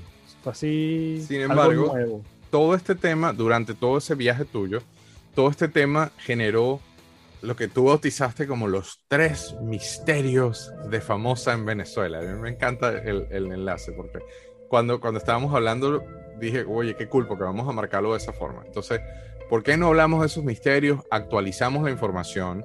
Eh, Sí. Para los que no conocen los misterios, pues que se enteren. Y los que ya los conocían, sé que hay que darle una refrescada al tema porque ha, ha cambiado mucho desde que tú publicaste los misterios hasta la actualidad. Entonces, el primer misterio es Dinamo, o Dimos. Claro, cuando yo les Nuevamente, mando el- famosa Venezuela, enfocados en famosa en Venezuela. Cuéntame. Cuando yo les mando el, el artículo a esta gente, yo les digo, mira, en la caja de los robots aparecen cuatro robots, ¿verdad? Con unos nombres, robot lanza misiles, robot lanza puños, robot lanza estrellas y robot lanza cohetes. Eran los cuatro, y cada uno marcado con marcador negro, cuál era el que estaba dentro de la caja, porque además las cajas son iguales, la caja era la misma de Grand Messenger Claro. para los tres que en ese momento se conocían. Yo les digo, mira, solamente he encontrado estos tres, he hablado con mucha gente, no conozco el cuarto, el cuarto no ha aparecido, ¿verdad? Pasaron años, muchos años. Llegaste a pensar que nunca se había hecho. Llegamos a pensar que no se ha fabricado, porque lo Porque- había hecho, En honor a la objetividad con otras marcas y otras compañías, este, usualmente agarraban el arte que le enviaban las fábricas de origen o, la- o el dueño de la marca, se lo pegaban en la parte de atrás, pero no necesariamente producían todas las figuras que salían en el cartón. Y hay otros ejemplos, no me quiero desviar, pero hay otros ejemplos en otras líneas hechas en Venezuela, donde a pesar de que sale atrás, no se hicieron todas, ¿cierto? sí, Entonces, por eso tú llegaste a esa conclusión. Claro, entonces no aparecía por ningún lado, pasaron años y por fin, de repente, en una de esas este, cosas locas aparece un depósito cerrado, una, una tumba de Tutankamón de los juguetes que tenía mil años cerrada, Ujú. se abre la tumba, ¿verdad? Y aparece Daimos. Entonces, a partir de ese momento, de hecho, Daimos fue el que ¿Era se un a depósito cotizar de, qué? ¿De un negocio o algo así? ¿O de una Eh, es persona? un, un depósito de los álbumes de una Ah, compañía ya, que se llamaba claro. Rey- Reyauca, Ya, ya, ya, ya. que Reyauca era la que hacía el álbum de Messenger en Venezuela y uno de los premios cuando tú carga, cuando tú terminabas de, de llenar el álbum era un Messenger y el Messenger era los Jumbo, era un Jumbo Machine del que te daban de, de premio. A pesar que tenían otros premios como unas joyas o un juego de damas, pero el, el premio principal de los álbumes era un Jumbo Machine de, de Messenger. Entonces ellos tenían un depósito, creo que era en Maracay, porque ellos tenían uno en La Guaira, en el estado Vargas, y otro en Maracay. El de Maracay fue donde aparecieron Yo me los Machines. de la Guaira, pero que obviamente no tengo el cuento actualizado. Fue en Maracay entonces. Este fue en Maracay. De hecho, ese depósito hasta hace dos meses todavía producía material, todavía ¿En serio? se- seguían apareciendo cosas de ese depósito. Y ahí aparecieron los cuatro. Bueno, Maracay es zona roja, zona roja en hotspot de, de cosas por descubrir. Yo creo que Sí, Venezuela sí. es muy bueno, lo que es Maracay todavía. y Valencia todavía tienen mucho, mucho Vale, material. pero es que el tema de Valencia es que, mira, Valencia, Valencia, eh, ciudad industrial, eh, obviamente hubo una época donde había un poder adquisitivo relativamente decente, sobre todo al niño mm, consentido que le compraban cosas. Este, yo soy de Valencia. Este, pero, pero la diferencia con Maracay es otra, porque en Maracay sí habían varias, no una, sino varias fábricas que se dedicaban a producir juguetes en esa época. Entonces, eh, eh, para ir a buscar cosas en Closet, sí, Valencia todavía tiene cosas que aparecen, pero, pero por ejemplo, los Thundercats, no me quiero desviar, porque tú, tienes muchas cosas que son únicas y eso única y exclusivamente viene de Maracay, ¿no? Eh, Sí. Y es por este motivo. Sin embargo, entonces que sí hay, sí hubo un dinamo. Sí existe el Daimos, sí se fabricó en Venezuela, sí lo fabricó famosa. Era raro porque lo había hecho una coral en España, famosa usó los moldes de Nacoral, los modificó por alguna extraña razón. Los, Nacoral, fíjate tú, Mattel obtiene los moldes de Poppy y los simplifica. ¿verdad? En la segunda, el segundo wave, la segunda tirada Hola. del Grand Messenger, ya le quitan el fuego de pecho, que era una pieza extra, y ya viene moldeado en el propio cuerpo, ¿verdad? Entonces, ese molde, que ya es más simplificado que el de Poppy, lo usan a Coral en España, lo simplifica aún más, ¿verdad? Y Famosa todavía simplifica aún más los de Nacoral, porque en Nacoral todavía las piezas, por ejemplo, donde se ponen los misiles en los hombros, eran piezas separadas. Las de las ruedas, donde se llevan las ruedas en los pies, Sí, eran que piezas son, como, separadas. que son como unos clips donde tú puedes poner los misiles, ¿no? Claro, entonces los de Ujú. famosos en Venezuela ya era dentro del propio molde, o sea, están moldeados ya en el cuerpo. Entonces, Venezuela, era raro que en Venezuela no se hubiera hecho el Daimos, si Nacoral lo había hecho en España, y Famoso está usando los moldes de Nacoral. Entonces, ¿por qué traerte tres y no traerte cuatro? Claro. ¿verdad? Bueno, quién sabe. Ajá. Entonces, hay un eslabón todavía, que lo vamos a hablar ahora, entre los tres Jumbo Machine conocidos de, de Famosa y el, Estoy y el casi ahí, Daimos. estoy casi ahí, estoy casi ahí. El segundo misterio de famosa. Mi- entonces, misterio número uno resuelto. Resuelto, aparece el Daimos. Aparece el Daimon. Misterio número dos, eh, me- a mí me encanta porque esto se fue para otro lado, ¿no? Este, el Kid Bash, porque así lo, lo llamé yo desde que vi esa foto por primera vez de tu lado, que es, un, que es como una combinación de piezas de, de estos moldes. Parece Voltron, este, pero pe- ah, de hecho luce muy cool, eh, pero me acabas de decir antes de empezar a grabar que, que- que hay una actualización en el cuento de este Sí, Kid Bash famoso. No es de, la, de los Shoguns de Venezuela, sino que es de Power Bueno, es venezolano, es venezolano. Pero Entonces Power usa los moldes. A ver, es usando los moldes de famosa, ¿verdad? Pero no se sabe todavía quién lo fabricó. Es de una fabricación muy posterior a los Messenger, de a los Jumbo de famosa, porque eso fue a mediados de los 80. Hasta aquí estamos hablando que este que tú estás diciendo es de ya de 1994, es que llega Power Rangers a, a Venezuela. Entonces yo consigo ese robot, que lo conseguí en Katia, por cierto, el primero que conseguí, Hashtag Katia. él tenía el cuerpo de Gaikin, ¿verdad? De, de- de gladiador, la cabeza de Gaikin, pero en color rojo. Y Gaikin es amarillo. Tiene los dos brazos de Geta, del Getter Dragon, ¿verdad? Con el disparador de, la- de las H y las estrellas y todo en el, en el puño. Y las piernas de Daimos, pero en los colores amarillo y azul, como si fuera de Voltron. Sí, que parece Entonces- Voltron. Yo consigo ese robot antes de saber que existía Daimos de famosa. Entonces yo digo, pero si alguien usó las piernas y que están las piernas de Daimos, tiene que existir el Daimos. Claro. ¿verdad? Entonces, claro, eso fue ya como la última pista antes de conseguir el Daimos, que nos dice que sí se fabricó en, en Venezuela el Daimos. Ya después, en el 94, utilizan estas piezas y hacen este robot que mucho tiempo después, eh, esto es no conjeturas, pero sí es mucha gente que me ha dicho, me dice, no, pero es que ese fue el, el Megazord de Power Ranger que me compraron a mí cuando yo era niño. Ujú. Porque el Megazord de Power Ranger lo fabricaba Bandai, no llegó mucho a Venezuela, llegó, pero no en grandes cantidades y era caro. Porque de Ujú. hecho, como te explicaba al principio, Power Rangers son los herederos de los Chogokin de Bandai. De hecho, hay unas piezas de. Pasa es que Power Ranger uno lo conoce desde el 94, pero Power Ranger viene de mucho antes, hay muchas series anteriores. La que uno conoce como Power Ranger es muy posterior a las primeras series de que en Japón se llaman Super Sentai. Los Super Sentai, los originales, a ver, había una línea de robots que, la, que fue lo primero que llevó Bandai Poppy que llevaron a Estados Unidos, que es Godaikin, que es la serie de... No tiene animado, son simplemente los juguetes. Godaikin es como el top de las líneas de juguetes, claro, era mucho más caro que cualquier otro juguete que se pudiera conseguir en la época. Entonces, en Bandai América distribuye Godaikin en Estados Unidos, ¿verdad? Que son los mismos robots de Poppy en, en Japón, pero con cajas en inglés, ya no están en japonés, ¿verdad?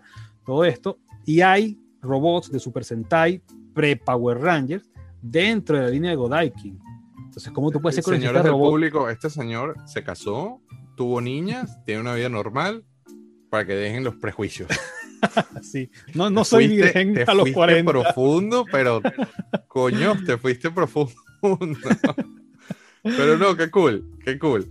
Entonces, ¿este señor es el abuelo de, de los Power Rangers o, o- no? ¿Es no, este, contemporáneo? Este es el contemporáneo Power Rangers porque no se conseguía, o sea, no había una fábrica en Venezuela que hubiera podido obtener los derechos de Bandai para fabricar Power Rangers en Venezuela o algo por el estilo. Ya esa época ya ha pasado, ya se habían abierto las importaciones, ya las fábricas, este, Rotoplas, Rubiplas, toda esta gente ya no Sí, estaba ya produciendo. dando, volviendo a ser ya volvió otra vez a lo que había antes, exacto. Entonces, todavía se conseguían los moldes en Venezuela, todavía estaban los moldes, y alguien decide utilizar los moldes de Famosa para hacer un Megazord. Y te sacan este robot que es como una especie de Frankenstein, ¿verdad? Un Kid Bash, como dicen. Kid Bash me recuerda sobre todo a Transformers. Kid Bash es una, una palabra muy usada en Transformers, que es como tú utilizas varias piezas de varios. O en Este, G.I. Joe. G.I. Joe también, bueno, y en Star Wars el también, tornillito, ya, le ponías. En Star Wars más difícil porque era, porque era eh, plástico, eh, era sellado a, a presión. Pero sí, pero me, me, Joe- acuer- me recuerda mucho de Star Wars, ¿sabes? El famoso catálogo este de las figuras que nunca, Ujú. que nunca se el produjeron. Bash de, de, de Boba Fett. Sí, todas estas, todas El estas Kid figuras de así. Boba Fett, eh, bueno, no, no, no, porque nos vamos por otro lado. Pero, ajá, entonces, ¿misterio resuelto o no? Todavía este está misterio abierto, ¿no? Claro, el misterio es que no se sabe quién lo fabricó. es- los indicios son famosos porque son los que tenían los moldes. O sea, a menos que alguien le haya comprado los moldes a famosa, si no debe haber sido la misma famosa la que lo, lo fabricó. Después, no se ha conseguido ninguno en caja ni en bolsa con el cartón arriba Ujú. que te pudiera dar una pista de quién lo fabricó. Pero, es, el. pero es sensato asumir de que básicamente agarraron, agarra estas piernas, agarra este brazo, y no Claro, sé qué, y vamos claro. a hacer este coso con otro color, de paso. Exactamente, exactamente. Claro. ¿Y cuántos de estos han aparecido? Un poquito, como O sea, más de, más de cinco. cinco, cinco o seis cuando mucho. O sea que No sí, sal- sí, sí fue producción. Claro, masiva. sí se produjo en serie. Una serie muy corta, muy poco, pero sí se llegó a hacer en, en serie. Que es importante aclarar eso. Yo sé que lo mencionas en uno de tus artículos, pero el tema de la producción, de la cantidad de producción en Venezuela, a diferencia de mercados como Brasil, que es que es Claro, un o- mercado. o México, o Argentina. eh, Argentina no está tan lejos, pero, pero Brasil y México sí, la, la, la escala. Claro, son ¿no? dos monstruos. Brasil y dos México son monstruos, dos monstruos. población y todo, y Venezuela, por tener una población menor, un consumo menor y todos estos temas políticos que lamentablemente han definido la historia de nuestro país, este, eh, todas estas fábricas hacían es- todas estas cosas en cantidades limitadas, ¿no? Sí, sí, sí. Un cinema de producción. Bueno, lo mismo que te pasa con J. Joe, con Ruby Plus, que Ruby Plus, la primera serie, son muy, un tiraje muy, muy, muy corto. Los primeros dos waves, pero después Los- sí, sí, los primeros dos waves, exacto. duro. De, de los waves posteriores sí todavía se consiguen cosas. Sí, claro, pero no, de, de los primeritos, primeritos, eso sí, que me imagino yo que sea alguna especie de prueba, a ver qué tal les iba con, Ujú. con G.I. Joe. Ese cuento no lo voy a quemar, tú sabes. No, no, no. Este, saludo a los rubios. Eh, ajá, el tercer misterio, y para mí el más cool de toda esta historia, y es, no sé si famosa, pero el Messenger amarillo de Venezuela. El famoso más señor amarillo. El, tu santo grial, ¿no? Sí, el Santo Grial. Bueno, ese Santo Grial. No me lo no muestres nada. No, no, no, no, no, no. Te voy a explicar cómo, cómo descubrí yo. Por favor, porque a mí esta historia me encanta. Me voy a sentar, los micrófonos son tuyos, Juan Carlos. Apurua, Michelena, Libertador del Plástico. Esto es una revista, ¿verdad? Se llama Producto. Es una revista de publicidad, ¿verdad? De hecho, te lo pone aquí: Publicidad, Mercadeo, Comunicación. Esta, esta revista es noviembre del 86. ¿Verdad? Y la podemos ver así, porque si quieres verlo.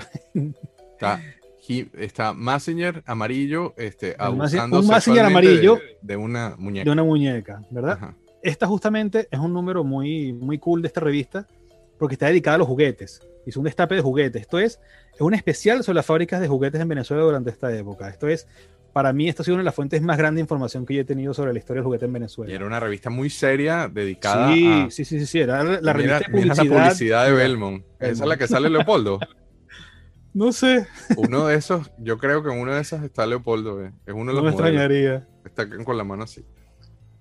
A ver, yo iba un día en mis cacerías, ¿verdad? Por los mercados de, de los corotos, por los mercados de pulgas en Venezuela, ¿verdad? Yo no colecciono revistas, yo no colecciono este tipo de cosas. Pero yo iba caminando buscando juguetes y en el piso veo esa revista. Y digo, ¿qué es eso? Eso es un Messenger. Entonces agarro la revista y veo noviembre de 1986, producto. ¿Qué es esto? ¿Qué es esto que está aquí en esta portada? ¿Cómo es? Un Messenger amarillo. ¿Dónde sale un Messenger amarillo? Y zampándose una muñeca. Sí, entonces claro, yo empiezo a buscar, compro la revista, obviamente, Obvio. por, por un precio regalado. Yo nunca ¿Verdad? he visto esa revista en persona. ¿Sabes qué? Yo tengo esta y hay una en la Biblioteca Nacional en Caracas y nunca más la he visto. Son los dos únicos ejemplares que yo conozco. Claro, es que habrá gente que la tenga porque esto no es una cosa tampoco de... de- no sé si hay coleccionar revistas productos, deberían porque es una Claro. maravilla, pero debe haber más números de ella. Y yo agarro, ya tenía confianza con la gente de Collection DX y de Toybox DX. Les mando, mira lo que conseguí. ¿Qué es eso? Explíquenme. Se quedan también igual la misma cara que puse yo cuando vieron la portada de la revista. Hay otro artículo, esta vez en Collection DX, hablando sobre la revista de, de producto. ¿verdad? Ahí Cuando- empieza el, el, el Me Too movement de plástico con más usando Exacto. la niña. Ahí empieza otra vez toda la, toda la trama esta oscura de, de Messenger con su muñeca. Y yo les digo, mira, ¿qué es eso? Me dice, mira, ese es una copia de una copia que es el Messenger de BRB del Alfredo, que a su vez es una copia del Messenger original de Poppy, ¿verdad? Pero esa Pero este información no es- viene de dónde? De, de la gente de Collection DX. De la Ah, ellos de- te dicen eso. ellos me dicen, mira, ese molde que está ahí es el molde del español, del Lafredo, que a su vez es una copia del de Poppy. Entonces, eso quiere decir que alguien en Venezuela tuvo los moldes de, de Lafredo en Venezuela para poder fabricar ese robot. Entonces, eso no se conocía, eso no existía, nunca nadie había visto ese robot. Y claro, yo empecé a indagar, indagar, indagar, a preguntar, a ¿Y tú preguntar. nunca llamaste al, al- al- Nunca intentaste contactar al- a quien sea que hizo esa foto? Sabes que ahora sí lo tengo, pero en ese momento no. Ok. Conozco, de hecho me han dicho que existen varias tomas de esa misma. Pero conozco a alguien que conoce a su vez al fotógrafo que hizo esa foto. ok. Entonces esta persona, Víctor, este, un buen coleccionista, está en Estados Unidos ahora por cierto, Ajá. Víctor me dice, yo conozco al fotógrafo, yo trabajé para la agencia de publicidad que, que le hacía la, la- la- todo lo del la que, que tenía ese cliente. ajá. Sí. Y conozco al fotógrafo, yo voy a ver, sé que él hizo más, yo estaba ahí cuando le tomaron las fotos a ese, Imagínate. a ese robot. Yo voy a ver si consigo más, más fotos, más tomas falsas de, ese, de esa portada. Vamos ¿Y a en qué ver. quedó eso? Mm, Estamos esperando, eso fue hace poco. Vamos a ver qué, qué, qué- qué pasa con eso, a ver si conseguimos algo por ahí. Bueno, el caso es que yo no conocía a nadie que tuviera el robot, nadie lo, lo Yo tenía. jamás vi esa vaina. Entonces yo agarro y en mi blog pongo la foto de la revista. ¡Pum! El más en amarillo. Se busca, lo conocen, lo han visto, lo han tenido. Me escribe una persona, me dice, yo lo tuve de niño. Yo lo tuve ese Messenger. Es más, tengo una foto con ese Messenger. Cuando yo era niño, tengo una foto yo en una Navidad con mis regalos y el Messenger a mi lado. Y te Y mandan digo, la foto como Me manda la foto. Entonces ya ahí se fabricó, se hizo, existe. Se hizo y masivo. Por cierto, en esa foto sale, y lo agarré, este, es amarillo, pero no es Messenger. eh, sale este autobús de Fisher Price, Fisher Price. que coño, es uno, este es el mío de, de esa época. Este, y, y a pesar de que, bueno, este, este autobús lo manejaron G.I. Joe's. Cuando hacía stop motion, mira, tiene eh, marcas de, de cera roja, porque cuando hacía stop motion le ponía cera para simular los disparos. Pero este autobús yo lo quiero muchísimo. Y sale en la foto. Cuando yo vi la, la foto, foto. cuando vi la foto, eh, obviamente vi el Messenger atrás del Messenger azul de famosa, pero después dije, "Ah, el autobús de Fisher. Bueno, esa foto, esa foto ha dado mucho que hablar, porque en esa foto hay una gran cantidad de cosas. Es como eh, estas publicaciones antes donde estás abierto, Where's Waldo, Sí, todo esto. Sí. tú vas identificando todo lo que está ahí en esa foto y dices, mira lo que está aquí, mira esto, y mira esto, y mira lo otro. Esa foto es oro puro, de verdad. Ujú. Entonces, claro, ya ahí él me manda esa foto y digo, entonces sí existe el Messenger amarillo. O sea, si se produjo, si se fabricó. Y eso Ahora, genera tu etapa zen, tu etapa budista, tu exactamente. etapa de, de- de trabajar en tu paciencia, porque cuando ya te das cuenta que este Messenger amarillo sí existió, sí no era un prototipo que usaron en la sesión de fotos para producto, no, no, este Messenger se lo vendían a alguien ese niño sentado ahí que lo tiene atrás y te das la tarea de buscarlo, ¿no? Nuevamente, date con furia con este tema porque esta parte Bueno, es muy ahora, cool de la ahora que hablas de eso, lo del budismo, sabes que yo, yo tengo una manera muy particular de coleccionar. O sea, yo no me meto en eBay y compro. O sea, yo no, no, no- soy de hacer eso.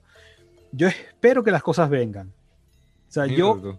si yo quiero algo, yo tengo años buscando piezas. Lo que pasa es que, claro, si yo me vuelvo loco y compro todo lo que quiero, o me arruino, o me deja mi familia.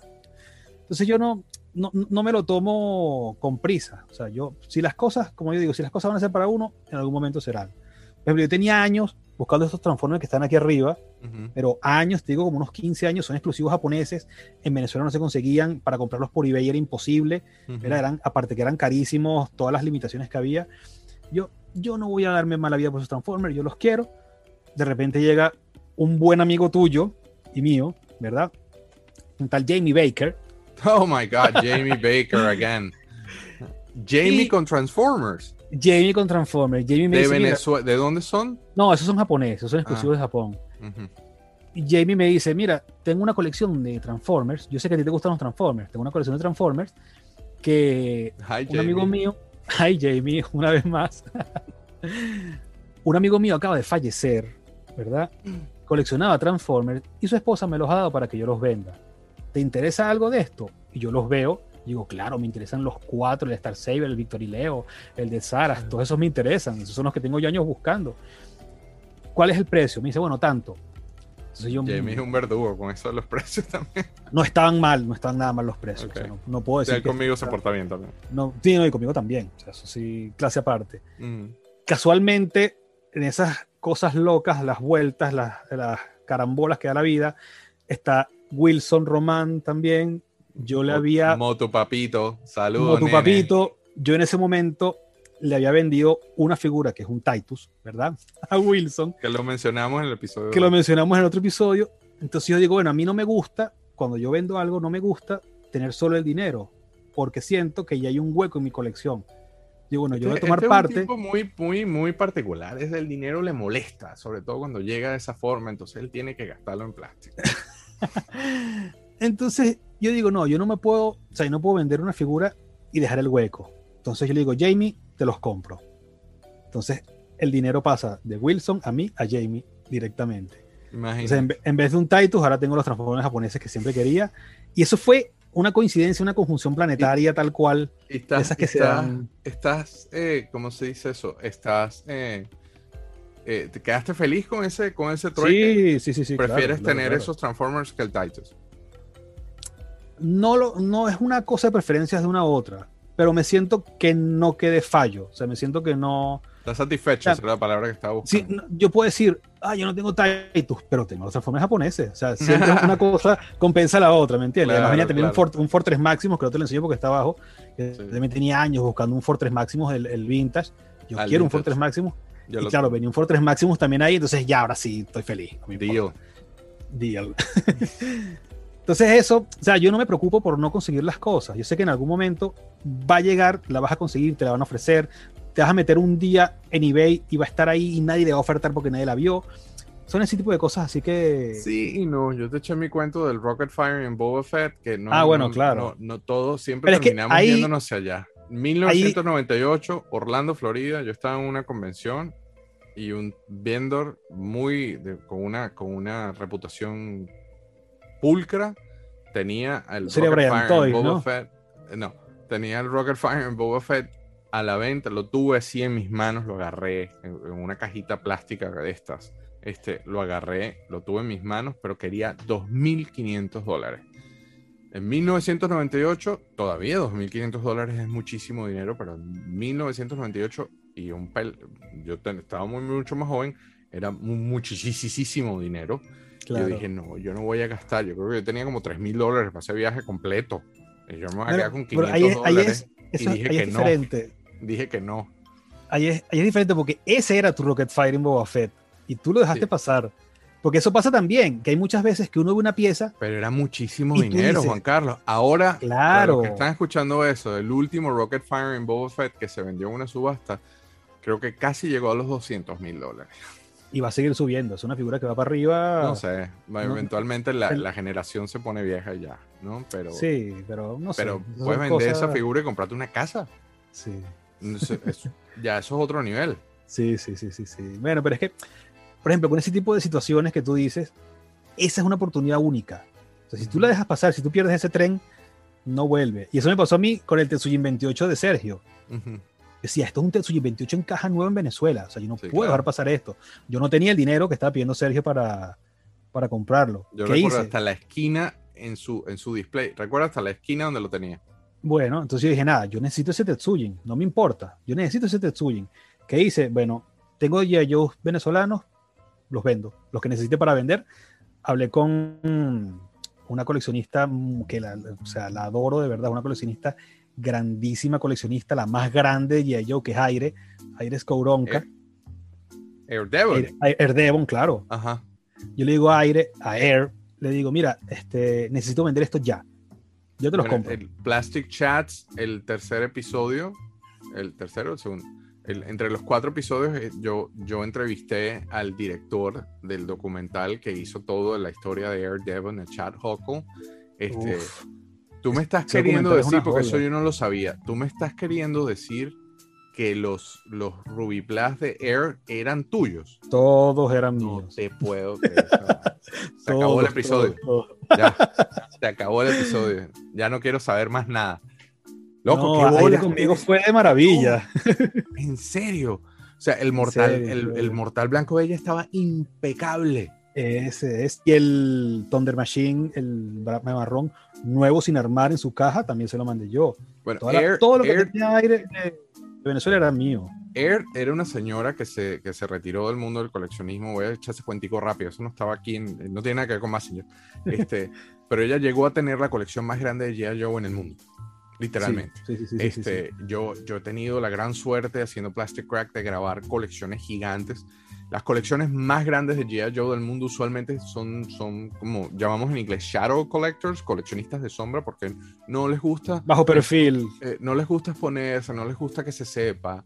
Este, sin embargo, la- ella era muy abierta a eso y hubo un director de, de documentales que se llama Chad Huckle, un amigo este, canadiense que pasó un par, una semana y media en Texas y hizo, se llama Collectible Spectacle.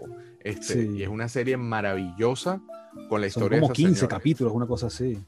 Ella estaba haciendo un libro donde estaba dividiendo eh, Por eh, países. por- la- no solamente por, todos países, sino por países. piezas. Ella desarmaba las, ella estaba catalogando todo por piezas ella quería hacer. eh, Es un cuento rarísimo, nuevamente. Si hablan inglés, Plastic, Plastic Chats, yo entrevisté a, a Chad Huckle y él me echa todo el cuento ahí. Este, el- ese episodio quedó muy cool, pero eventualmente eh, la señora se quemó con tratando de conseguir todos los G.I. Joes hechos en el mundo y Se le fue de las manos la colección. y vendió todo y la- la- el tema de la, de la venta de la colección fue una locura. Pero Bueno, eso fue la- el, el, el Airecon, que ella me invitó y Airecon. todo, me dice, vente, que voy a vender mi colección, vente. Yo le digo, no puedo, no, no, no, no". En ese momento yo estaba en Venezuela, no tenía pasaporte, no tenía visa. Y dice, pero ¿cómo que no puedes venir? ¿Cómo que no puedes venir a mi casa y nos conocemos? Claro que sí, vente. Y No, no, no Bueno, pude esa, ir esa, al esa- Airecon. esa venta es famosa dentro del mundo del coleccionismo porque la, la Joe-Con extinta estaba en su ciudad en Texas y ella dijo, ella ya estaba quemada con el tema del libro. Hay un cuento que vean Plastic Chats, este, que aparentemente se le borró toda la información y eso la frustró y También tuvo problemas personales de su familia como tal, tuvo una- unas cosas que no vale la pena mencionar, claro, porque son problemas que la, Pero- la desconcentraron de lo de la... decidió vender todo y hubo personas inclusive que hipotecaron sus casas que fueron con camiones con camiones para que tengan una perspectiva del, del- del tamaño de esta colección. Este y inclusive compradores salieron con camiones de esa casa y todavía todavía hasta hace 5 o 10 años habían cosas ahí. Yo tengo un par de figuras de G.I. Joe que vienen de esa casa. Este pero lo que lo último que yo me esperaba en este episodio de hoy es porque cuando yo vi con la pasión con la que ella mostró las figuras de Ruby Plus hechas en Venezuela, lo último que yo me esperaba saber es que esas venían de ti. ¿Qué te puedo decir? Qué loco, qué chiquito es el Te, mundo. te man. extraña. Qué chiquito es el mundo, man. Sí, sí, no, Aire es una gran persona, de verdad. Lástima que ya no está, no participa en la comunidad, pero era una. Ella se jubiló. Ella se jubiló, Sí, ella está dedicada a entrenar a sus perros. A su rancho, sus perros, sus hijos. Ujú. Qué loco, qué loco todo esto. Sí. Messenger amarillo, nos fuimos para el carajo. A ver, el tema. amarillo, exacto. Entonces, eh, budista, estabas ahí echando el cuento. Exacto. Yo no me doy mala vida, ya el más amarillo llegará. Yo no lo voy a buscar, que me busque él a mí. Si Imagínate quiere. tú. O sea, ya él vendrá a mí cuando, cuando sea el momento, él llegará. No hay manera, es que no hay manera tampoco de, mm, o sea, cómo lo busco, ¿me entiendes? Entonces, me pasó una cosa muy curiosa, ¿verdad? En Caracas hay un pueblo muy bonito, ¿verdad? Es un pueblo comercial, pero un pueblo que se ha mantenido como parte de la ciudad, que es el Atillo, ¿verdad? Yo iba mucho con mi mujer, todavía no teníamos niños en esa época, íbamos mucho a pasear para allá, a comer para allá, todo eso, ya coleccionaba. Ella estaba embarazada de mi primera hija, ¿verdad? Ya teníamos nuestra primera casa, ya habíamos comprado nuestra primera casa, Entonces, ahí vamos a entrar a una tienda de estas de, de artesanías para comprar Evidencia cosas de que este señor tiene una vida normal y que no es un héroe. un. Exacto. Ajá. Vamos a entrar a esta tienda tan bonita que vende antigüedades y artesanías y cosas. Este, una tienda bien conocida en el latillo sobre adornos para la casa, para adornar nuestra casa y tal. Entramos a la tienda, revisamos, ¿verdad? Llegamos a la oficina por alguna extraña razón, ¿verdad? Del dueño de la, de la tienda, ¿verdad? Un escritorio con todas sus cosas. Y en la silla del dueño de la tienda estaba el Mazinger amarillo. O sea, ¿por qué estaba ese Mazinger amarillo ahí? ¿Por qué entré yo a esa tienda en ese momento? El señor lo acababa de poner. Qué y se me acaba de llegar y lo, lo he dejado aquí porque no tengo todavía dónde, dónde exhibirlo. Eh, o Entonces sea, yo digo, mire, como tú dices, el Massinger te buscó a ti. el Maciel me encontró, o sea, yo no lo busqué, él me encontró a mí. Entonces le digo, bueno, ¿cómo quiere venderlo? ¿Lo va a vender? ¿Qué va a hacer con él? Me dice, bueno, mira, sí, igual lo conseguí para venderlo, este, vamos a venderlo. ¿Cuánto, cuánto lo puedo vender? Le digo, mire, no sé, es su, su, su pieza, usted es el que... el que ¿Cuánto pides? ¿Cuánto pides? Él me dice, bueno, voy a pedir tanto. Ya vengo, voy al cajero automático. Corre como un desgraciado. Corre, le digo a mi esposa, quédate aquí, no lo sueltes, no le pierdas de vista, ya vengo. Salí corriendo al cajero automático, llegué, tome, me llevé mi vacío amarillo. y desde ahí, por fin, claro. Ujú. Muestra el Massinger amarillo. Después han aparecido más, pero Oh, sí, han aparecido más. Yo nada más sé del tuyo. de hecho hay variantes. O sea, este, el- el- como todas estas cosas tan... Pero mira que el Pilder es muy parecido al, El Pilder al- sí, al es, el- es que español, claro, ¿eh? es, que es el molde del español y también tiene el... El trabajo. pipicito. Ajá. Sí, es el molde, es el mismo molde del español. Tiene los huecos aquí, los agujeros para el. Ponlo más en el centro de la, de la toma. A ver. No, pero aléjalo de la cámara. A Mm. ver. Pero no tiene los, los tornillos. ¿Cómo son los...? No los tiene, pero tiene los huecos. Claro, Los es el mismo molde. hombros. Es el mismo molde, ¿verdad? De hecho, a ver, Sin, sin que se te desarme Ya. el changarro. quitarle, sí, quitarle los piles porque los piles se caen además. Aquí están los dos, ¿verdad? Qué cool. Los dos primos lejanos, primos cercanos. Ahora, tú no sabes a ciencia cierta todavía si eso lo hizo famoso o no, ¿no? No, yo, esto, Famosa no lo debe haber hecho porque Famosa no tenía el molde del, del Mazier, porque si no lo hubiera hecho, lo hubiera fabricado en caja junto con los otros. O sea, hubiera estado incluido en la caja donde te ponen los cuatro robots, hubiera habido un quinto un robot, no sé, que este no dispara nada, pero le hubieran puesto algún nombre y estaría ahí con los demás. Entonces, y después, investigando, sabes que, como te he dicho, yo soy historiador, entonces yo hago horas, como decía mi madre y decía mi mamá, horas culo en la biblioteca, ¿verdad? Yo paso mucho tiempo sentado en las bibliotecas investigando. Entonces yo estaba haciendo un trabajo sobre, Albert, eh, sobre Armando Reverón, era el pintor más, uno de los más importantes pintores de Venezuela. Tenía que hacer toda la hemerografía de Armando Reverón, ¿verdad? buscar todo lo que se ha publicado en periódicos y revistas sobre Armando Reverón. Y digo, ¿sabes qué? Yo aprovechando que estoy haciendo esto, voy a ver qué hay sobre juguetes en los mismos periódicos y revistas. Y empecé a conseguir fotos, conseguí de, de millones de cosas más, pero conseguí más en Macier Amarillo. Y de la venta de estas este, publicidad que aparecían en los periódicos de tiendas en Navidad, sobre todo, que te ponían varias cosas hechas como en blanco y negro. Como catálogos. Catálogos, pero que venían, en o sea, dentro de las mismas páginas de los periódicos. Inserts, esos que... No, no, no, en la misma agregan. página, en la misma página Ajá. del periódico. O sea, estaba Ok. la noticia de economía, política, y anuncio de una tienda, ¡pum! Entonces, ahí varias veces aparece el, el Messenger, el, justamente el Messenger amarillo. Y yo, mira, pero si se vendió, si se consiguió, si era O una sea, que, era, que, que sí lo vendieron full, porque si, Sí. si lo vas a incluir en la publicidad significa que tenías Que un, tienes- un que tienes, warehouse claro. lleno de esa vaina para venderlo, Claro, ¿no? claro, claro. Entonces, al final yo conseguí este. Después han aparecido dos variantes más. Uno con cabeza blanca, otro. Este que yo tengo tiene los ojos y la boca rojos, ¿verdad? Claro, imagínate. Bueno, la boca, el, el Sí, el, el- viento de. la- no sé cómo la- se llama. el- las ventanillas. exacto. Y hay otro que los tiene amarillos, que tiene la boca y los ojos amarillos. O sea, hay- por lo menos hay tres variantes del. ¿Y por qué, por qué, vamos volver, por qué dices que no lo hizo famosa? Por el tema del molde. Y porque se ve que es de muy mala calidad, o sea, es un bootleg. No es una. Los de famosa, a pesar de que no son tampoco con licencia, vienen en su caja, tienen una mejor calidad, tienen un mejor acabado. Este tú lo tienes en mano y se nota que es un- se te desarma. O sea, de hecho, un amigo mío, un coleccionista mexicano, fue a mi casa en Caracas, ¿verdad? Desde, él viajó desde México, desde Cancún, ¿verdad? Ale- Alejandro Islas, el gran Alex, que también colecciona Jumbo Machiners, para conocer en persona los Jumbo Machiners que yo tenía y en especial el Mazinger amarillo. Cuando lo agarra, se le caen las piernas. Y la cara fue, ya me botaron. Qué de la susto, cara. claro. Digo, no, no, tranquilo, no, no está muy... no- o sea, la calidad no es la O mejor. sea, que, es un es posible que sea bootleg.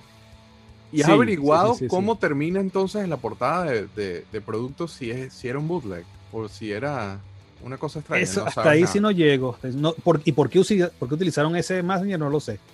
Pero el caso es que gracias a eso es que se conoce la existencia del Es Messenger. un, un- un evento fortuito porque capaz y como, como pasa mucho en- o pasaba mucho en Venezuela, capaz y pon dos muñecos ahí. Eh, eh, Sí. ¿sabes? Entonces mandaron Claro, a alguien claro. a comprar algo y fue un mercado y lo, prim- estaba Lo primero que vio fue y lo agarró. Sí, sí, sí, sí. Es muy probable que sea eso. Sí. Este, mira qué cool todo esto. Cerremos el episodio con Soul of Choco King. ¿Te parece? Sí, sí, claro, por supuesto. Ya no es tan, o sea, sí es vintage, pero al mismo tiempo no es, no es vintage porque nunca pararon.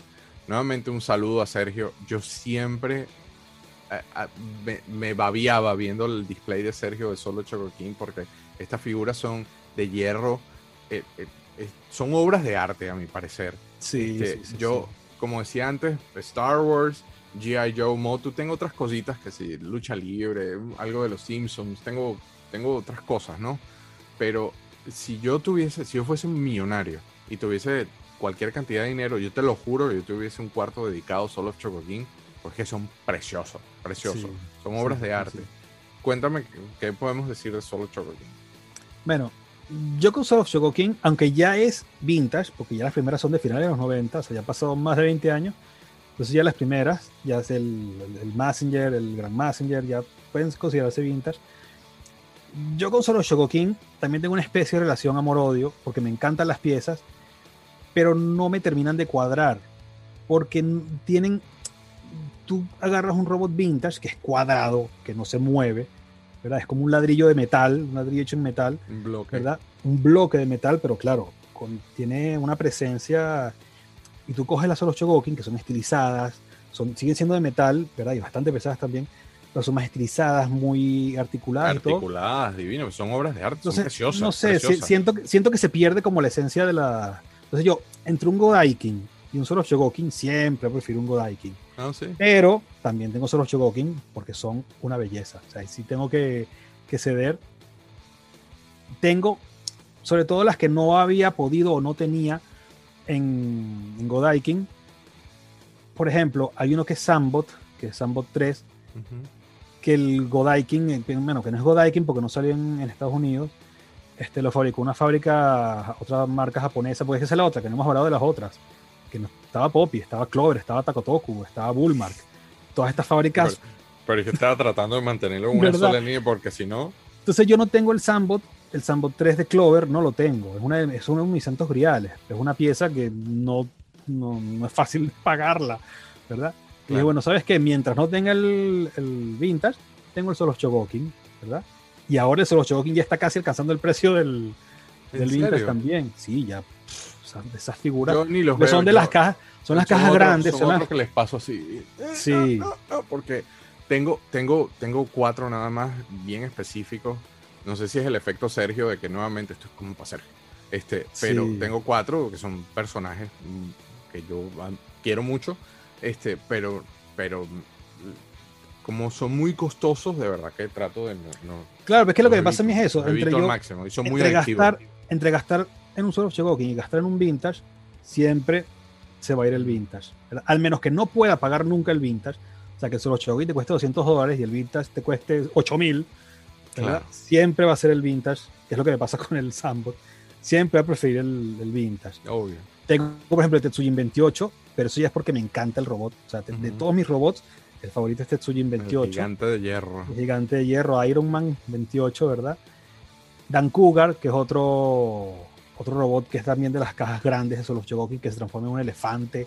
Hay, un- hay, un, hay, un, hay un Iron Man de esos nuevos. Lo vi en estos días en un Walmart. Sí, el de Evolution Toy. Es Grande. que a, a mí no me gusta, pero me entretiene. O sea, yo no, no, no colecciono esas esa figuras, pero sí sé lo que hay, y sé lo que valen y sé cuándo salen, ¿me entiendes? Claro, pero hay uno nuevo, Hay moderno. uno nuevo, el de, el de Evolution Toys, el Tetsuya 28 Evolution Toys, son una maravilla. Se le quitan, Está al viejo bonito. también, al viejo se le quitan todas las placas del pecho, que un día tenemos que hacer un artículo sobre un programa sobre Tetsuya 28, ¿verdad? Y este también se le quita. es, eh, Sabes que Bandai sacó los, los DX, lo- el Messenger DX, el Gran Messenger DX, que eso ya es el otro nivel del solo Shogokin, ¿verdad? Bueno, este de Evolution Toys es como una versión Tetsuya 28 DX del, del personaje, ¿verdad? Una versión elevada. maravilla. Una versión elevada ya, pff, mucho más allá. Salió ahora hablando de Messenger, que estoy esperando a ver si me, si me llega, a lo mejor. Si cuando edites esto me ha llegado, te paso fotos. Dale. Acaban de sacar ahora en Japón una. Hay una editora que se llama Hachette, que es la misma gente de Salvat, ¿verdad? Pero es como el mismo grupo editorial, ¿verdad? De Salvat. Ellos en Japón, Hachette, sacó un coleccionable todos los meses de Messenger. Y es para armar un Messenger, creo que son 80 centímetros que mide, Uf, de metal. Messenger Uy, de metal bueno. de 80 centímetros, pero dura dos años la suscripción para, para terminarlo. Y tú lo vas armando, ¿verdad? Te- todos los meses te llegan piezas de la cabeza, te llegan uh, piezas de los cool. brazos. Pero lo vas armando que tipo Gundam. No, esto es de metal, con O sea, tornillos. lo y vas tiene- aplicando. Oh, wow. Sí, y tiene circuitos por dentro, tiene todos los, se le prenden los ojos, se le prende la, luz, la, la boca, lo- lo- Qué los locura. cuernos, todo. Entonces, aquí en España lo están saca- lo van a sacar, ya estoy suscrito, eso sí no lo puedo, no, no lo voy a apelar, O sea, que tú le metes a vainas modernas de vez en cuando, ¿no? pero muy de vez en cuando, pero sí, sí, sí. Eh, Messenger en España, sé, sé a ciencia cierta que, que Messenger en España teniendo es- un es nivel un boom. altísimo de popularidad. Mira, ¿no? te puedo enseñar una cosa, perdona que me salga un momento de, de cámara, una de las cosas que hicieron Dale. aquí, que es otra de esas cosas locas, Aprovechamos la salida de cámara para mostrar el fondo, ¿eh? De todo el vainero que tienes. Y, y eso es un cuadrito en comparación a todo el montón de cosas que tiene Juan Carlos. Sí, bueno, eso es Transformers. Pasa que como íbamos a hablar de robots, no me parece que saliera pusiste en esa detrás, esquina. Claro. Te pusiste en esa esquina, qué cool. Porque los robots están muy cerca de la puerta y no puedo moverme para allá. Pero yo bueno. recuerdo, yo nunca, no, nunca llegué a ir a tu casa en, en- en Caracas, a tu apartamento en Caracas, pero bueno, lo pusimos, pusimos fotos en, en otro episodio, la vuelvo a poner, este, pero eh, tú es conocida, de hecho tú tuviste artículos en prensa, como yo, ¿no? Yo también, yo salí en el pues es que Nacional, Ah, bueno, claro. tuvimos artículos en prensa, pero, pero si yo recuerdo haber visto en fotos, este, porque nunca fui en persona, eh, era en la sala de la casa que tenías un área solamente dedicada a los robots, ¿no? Mm, Sí, exacto. En la sala de mi casa estaban, eh, había una vitrina, toda la- una pared de la sala, una vitrina gigante, solo robots. Una locura. Porque eso estaba, yo tenía un cuarto aparte de Ujú, juguetes, mi cuarto, todo lo que todo coleccionista aquí tiene, que es su cuarto de juguetes, ujú. pues estaba todo. Estaba eh, Todo mezclado. Universe, y ahí yo, el, el, el USS Flag, Eternia, el Cubil Felino, todas las, las cosas que no, que no caben en otro sitio, ¿verdad? Claro. Y, eh, pero en la sala, que es aparte, ¿verdad? Eso ya es como, como Las las, viejitas la que corona. ponen, las viejitas que ponen su, Los su vitrina con los platicos y las cucharitas. Bueno, yo tenía mis robots en la sala. Claro. Claro, Y- recuerdo haber visto en fotos, pero nunca tuve, no, no, no coincidimos en eso. Bueno, y de prensa, este, hicieron varias exposiciones en el Museo Cruz 10, en el Carlos. Cruz 10 en, en Caracas, que yo ahí todavía no trabajé en los museos y ya ahí fue que empecé a conocer a la gente de los museos, ¿verdad? Por ahí se Claro. fueron uniendo, siempre se une el hobby con la profesión y todo eso. Y participé en dos exposiciones y llevé, por supuesto, Massinger a la... Sí, que nosotros conocimos así, ¿no? Eh, Sí, en Ser- una exposición, en- Sergio- en, tantas de Sergio estas An- exposiciones. Sergio Antilla. Sergio Antillano, en el Sergio Museo Antillano. de Ciencias, Eso claro. fue hace claro. veintipico de años. Y si no fue esa, fue en la del Parque del Este que también fui, también estaba ahí. Pero en fue en la de. Star Wars. Fue en En la de Star. Wars. Porque yo les presté, yo tenía ya cascos, yo tenía ya cosas que usaron en esa exposición. 1998, porque lo leí. Yo tengo un- un- una cosita ahí Guardado en todo eso. del- en una, tengo una pared con unos cuadritos y está eso y, y la fecha la tengo presente. Este, pero te recuerdo porque tú- yo le puse las rodillas en plena corredera, le puse las rodillas al revés al traje de Stone Trooper y tú me dijiste, esas rodillas están así. Al revés. Y así creo que fue que, nos- si mal no recuerdo, sí creo que fue que nos conocimos. Y yo, como mi memoria es tan mala, te- te- confío en ti. Yo volteé, vi las rodillas y dije, mira, este pana tiene razón. Y ahí fue que empezamos a hablar. Sí. Bueno, yo tenía poco tiempo coleccionando, porque había empezado eso en ese momento con la. que tenía la fiebre de Star Wars a millón, que fue con lo Claro. que yo empecé, con las Power of the Force, las Vista Verde, eso fue. Ah, pero volviendo Claro. al tema de Messenger. Ajá. Esta es de las cosas locas que hicieron aquí en España. este es el puño, ¿verdad? Mira el tamaño del Sí, puño. se parece al de, al de Leono. Sí, a la garra felina. Ajá. Este es los puños que hicieron aquí. Esto tiene una liga por dentro. La liga ya se consumió toda. Entonces tú lo jalabas, o sea, tú te lo ponías, la liga te jalaba hacia adentro, soltabas y el puño salía disparado. Eso lo diseñó alguien que nunca tuvo hijos. No, ¿verdad? O, Pues o no entonces quería te lo das. mucho En mi casa te hubieses puesto eso y eso hubiese sido motivo de pelea, motivo de coñazo entre Gustavo y yo, mi hermano Gustavo y yo. Esto que también lo hicieron aquí, una máscara. Es- qué loco eso. Sí, que además no es la, También no en es la típica máscara. Sí, este es español. Esto lo hizo, Tú estás acabando con España ahora, ¿no? claro. Katia te extraña. Ahora estás acabando con Madrid. Tienes que ir a Valencia. ¿Qué bolas tienes tú? Sí, sí, sí, sí. Y, ah, bueno, y hablando de cosas locas de Messenger, para que tú veas la fiebre que fue en Venezuela de Messenger, que hicieron esto también. Esto lo debes conocer. ¿verdad? Wow, sí, claro. Sí, claro. De hecho, Brian Flynn estaba, el Super 7 estaba tratando de hacer algo así. En serio. Sí, sí, Esto es el Banco Nacional de Descuento. sí. Este se llama Máximo. Un coin bank. un coin bank, una alcancía, una hucha, como le llaman aquí en España, de Messenger también. Y esto lo repartían cuando tenías una cuenta.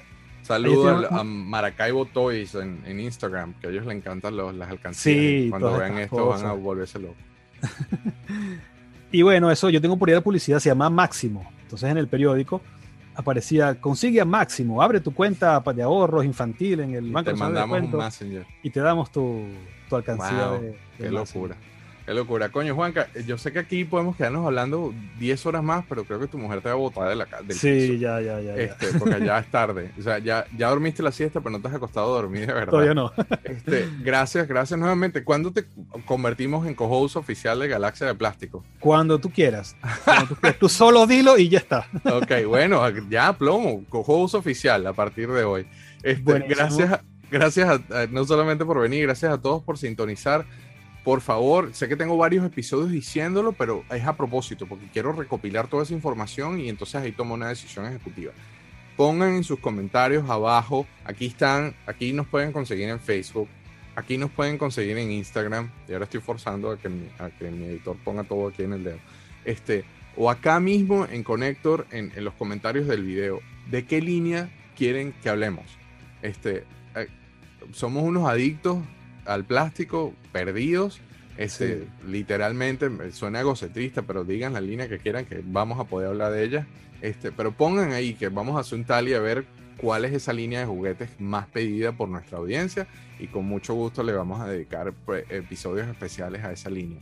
Este, Juanca, vaya a de que se metan problemas y no lo dejen comprar más juguetes. Muchísimas gracias por venir a este episodio. Gracias a ti. Guille, como siempre. Disfruto muchísimo todo esto que estamos haciendo. Igual, men, igual, de verdad que qué rico pasar desconectarnos del- del- de los problemas hablando de eso. Andrés Gueriria, que lo mencioné al principio, me dijo literalmente de eso. Me dijo, oye, loco, me desconecto del estrés de la vida cotidiana un ratico hablando, escuchando panas, hablando de cosas en las que estamos en la misma página. Entonces, espero que eso se replique, porque eso, literalmente, esto es un passion project y espero que, que- que otras personas, al igual que nosotros, disfruten esto tanto como lo estamos disfrutando nosotros Sí, solamente sí, de hacerlo. Entonces, de nuevo, al co-host oficial de Galaxia de Plástico, Juan Carlos Apura Michelena, el, el libertador del plástico. Imagínate ese, ese Messenger amarillo ahí en el latillo en una silla. Sí. Qué, qué suerte, que me alegro muchísimo por ti. Gracias a todos y nos vemos la semana que viene. Gracias por apoyarnos sintonizando Galaxia de Plástico. Para más información, búsquenos en Facebook como Plastic Universe y en Instagram como Plastic Crack Film. Y recuerden, Galaxia de Plástico les llegará semanalmente de manera exclusiva por Connector Now en YouTube y como podcast en Spotify, Apple Podcast y mucho más. El podcast se publica un día después del estreno del video en YouTube. Suscríbanse ahora a Connector Now para más contenido variado y denle a todas las estrellas en el review del podcast que eso nos ayuda a llegar a más personas. Nos vemos la semana que viene con otro episodio de Galaxia de Plástico.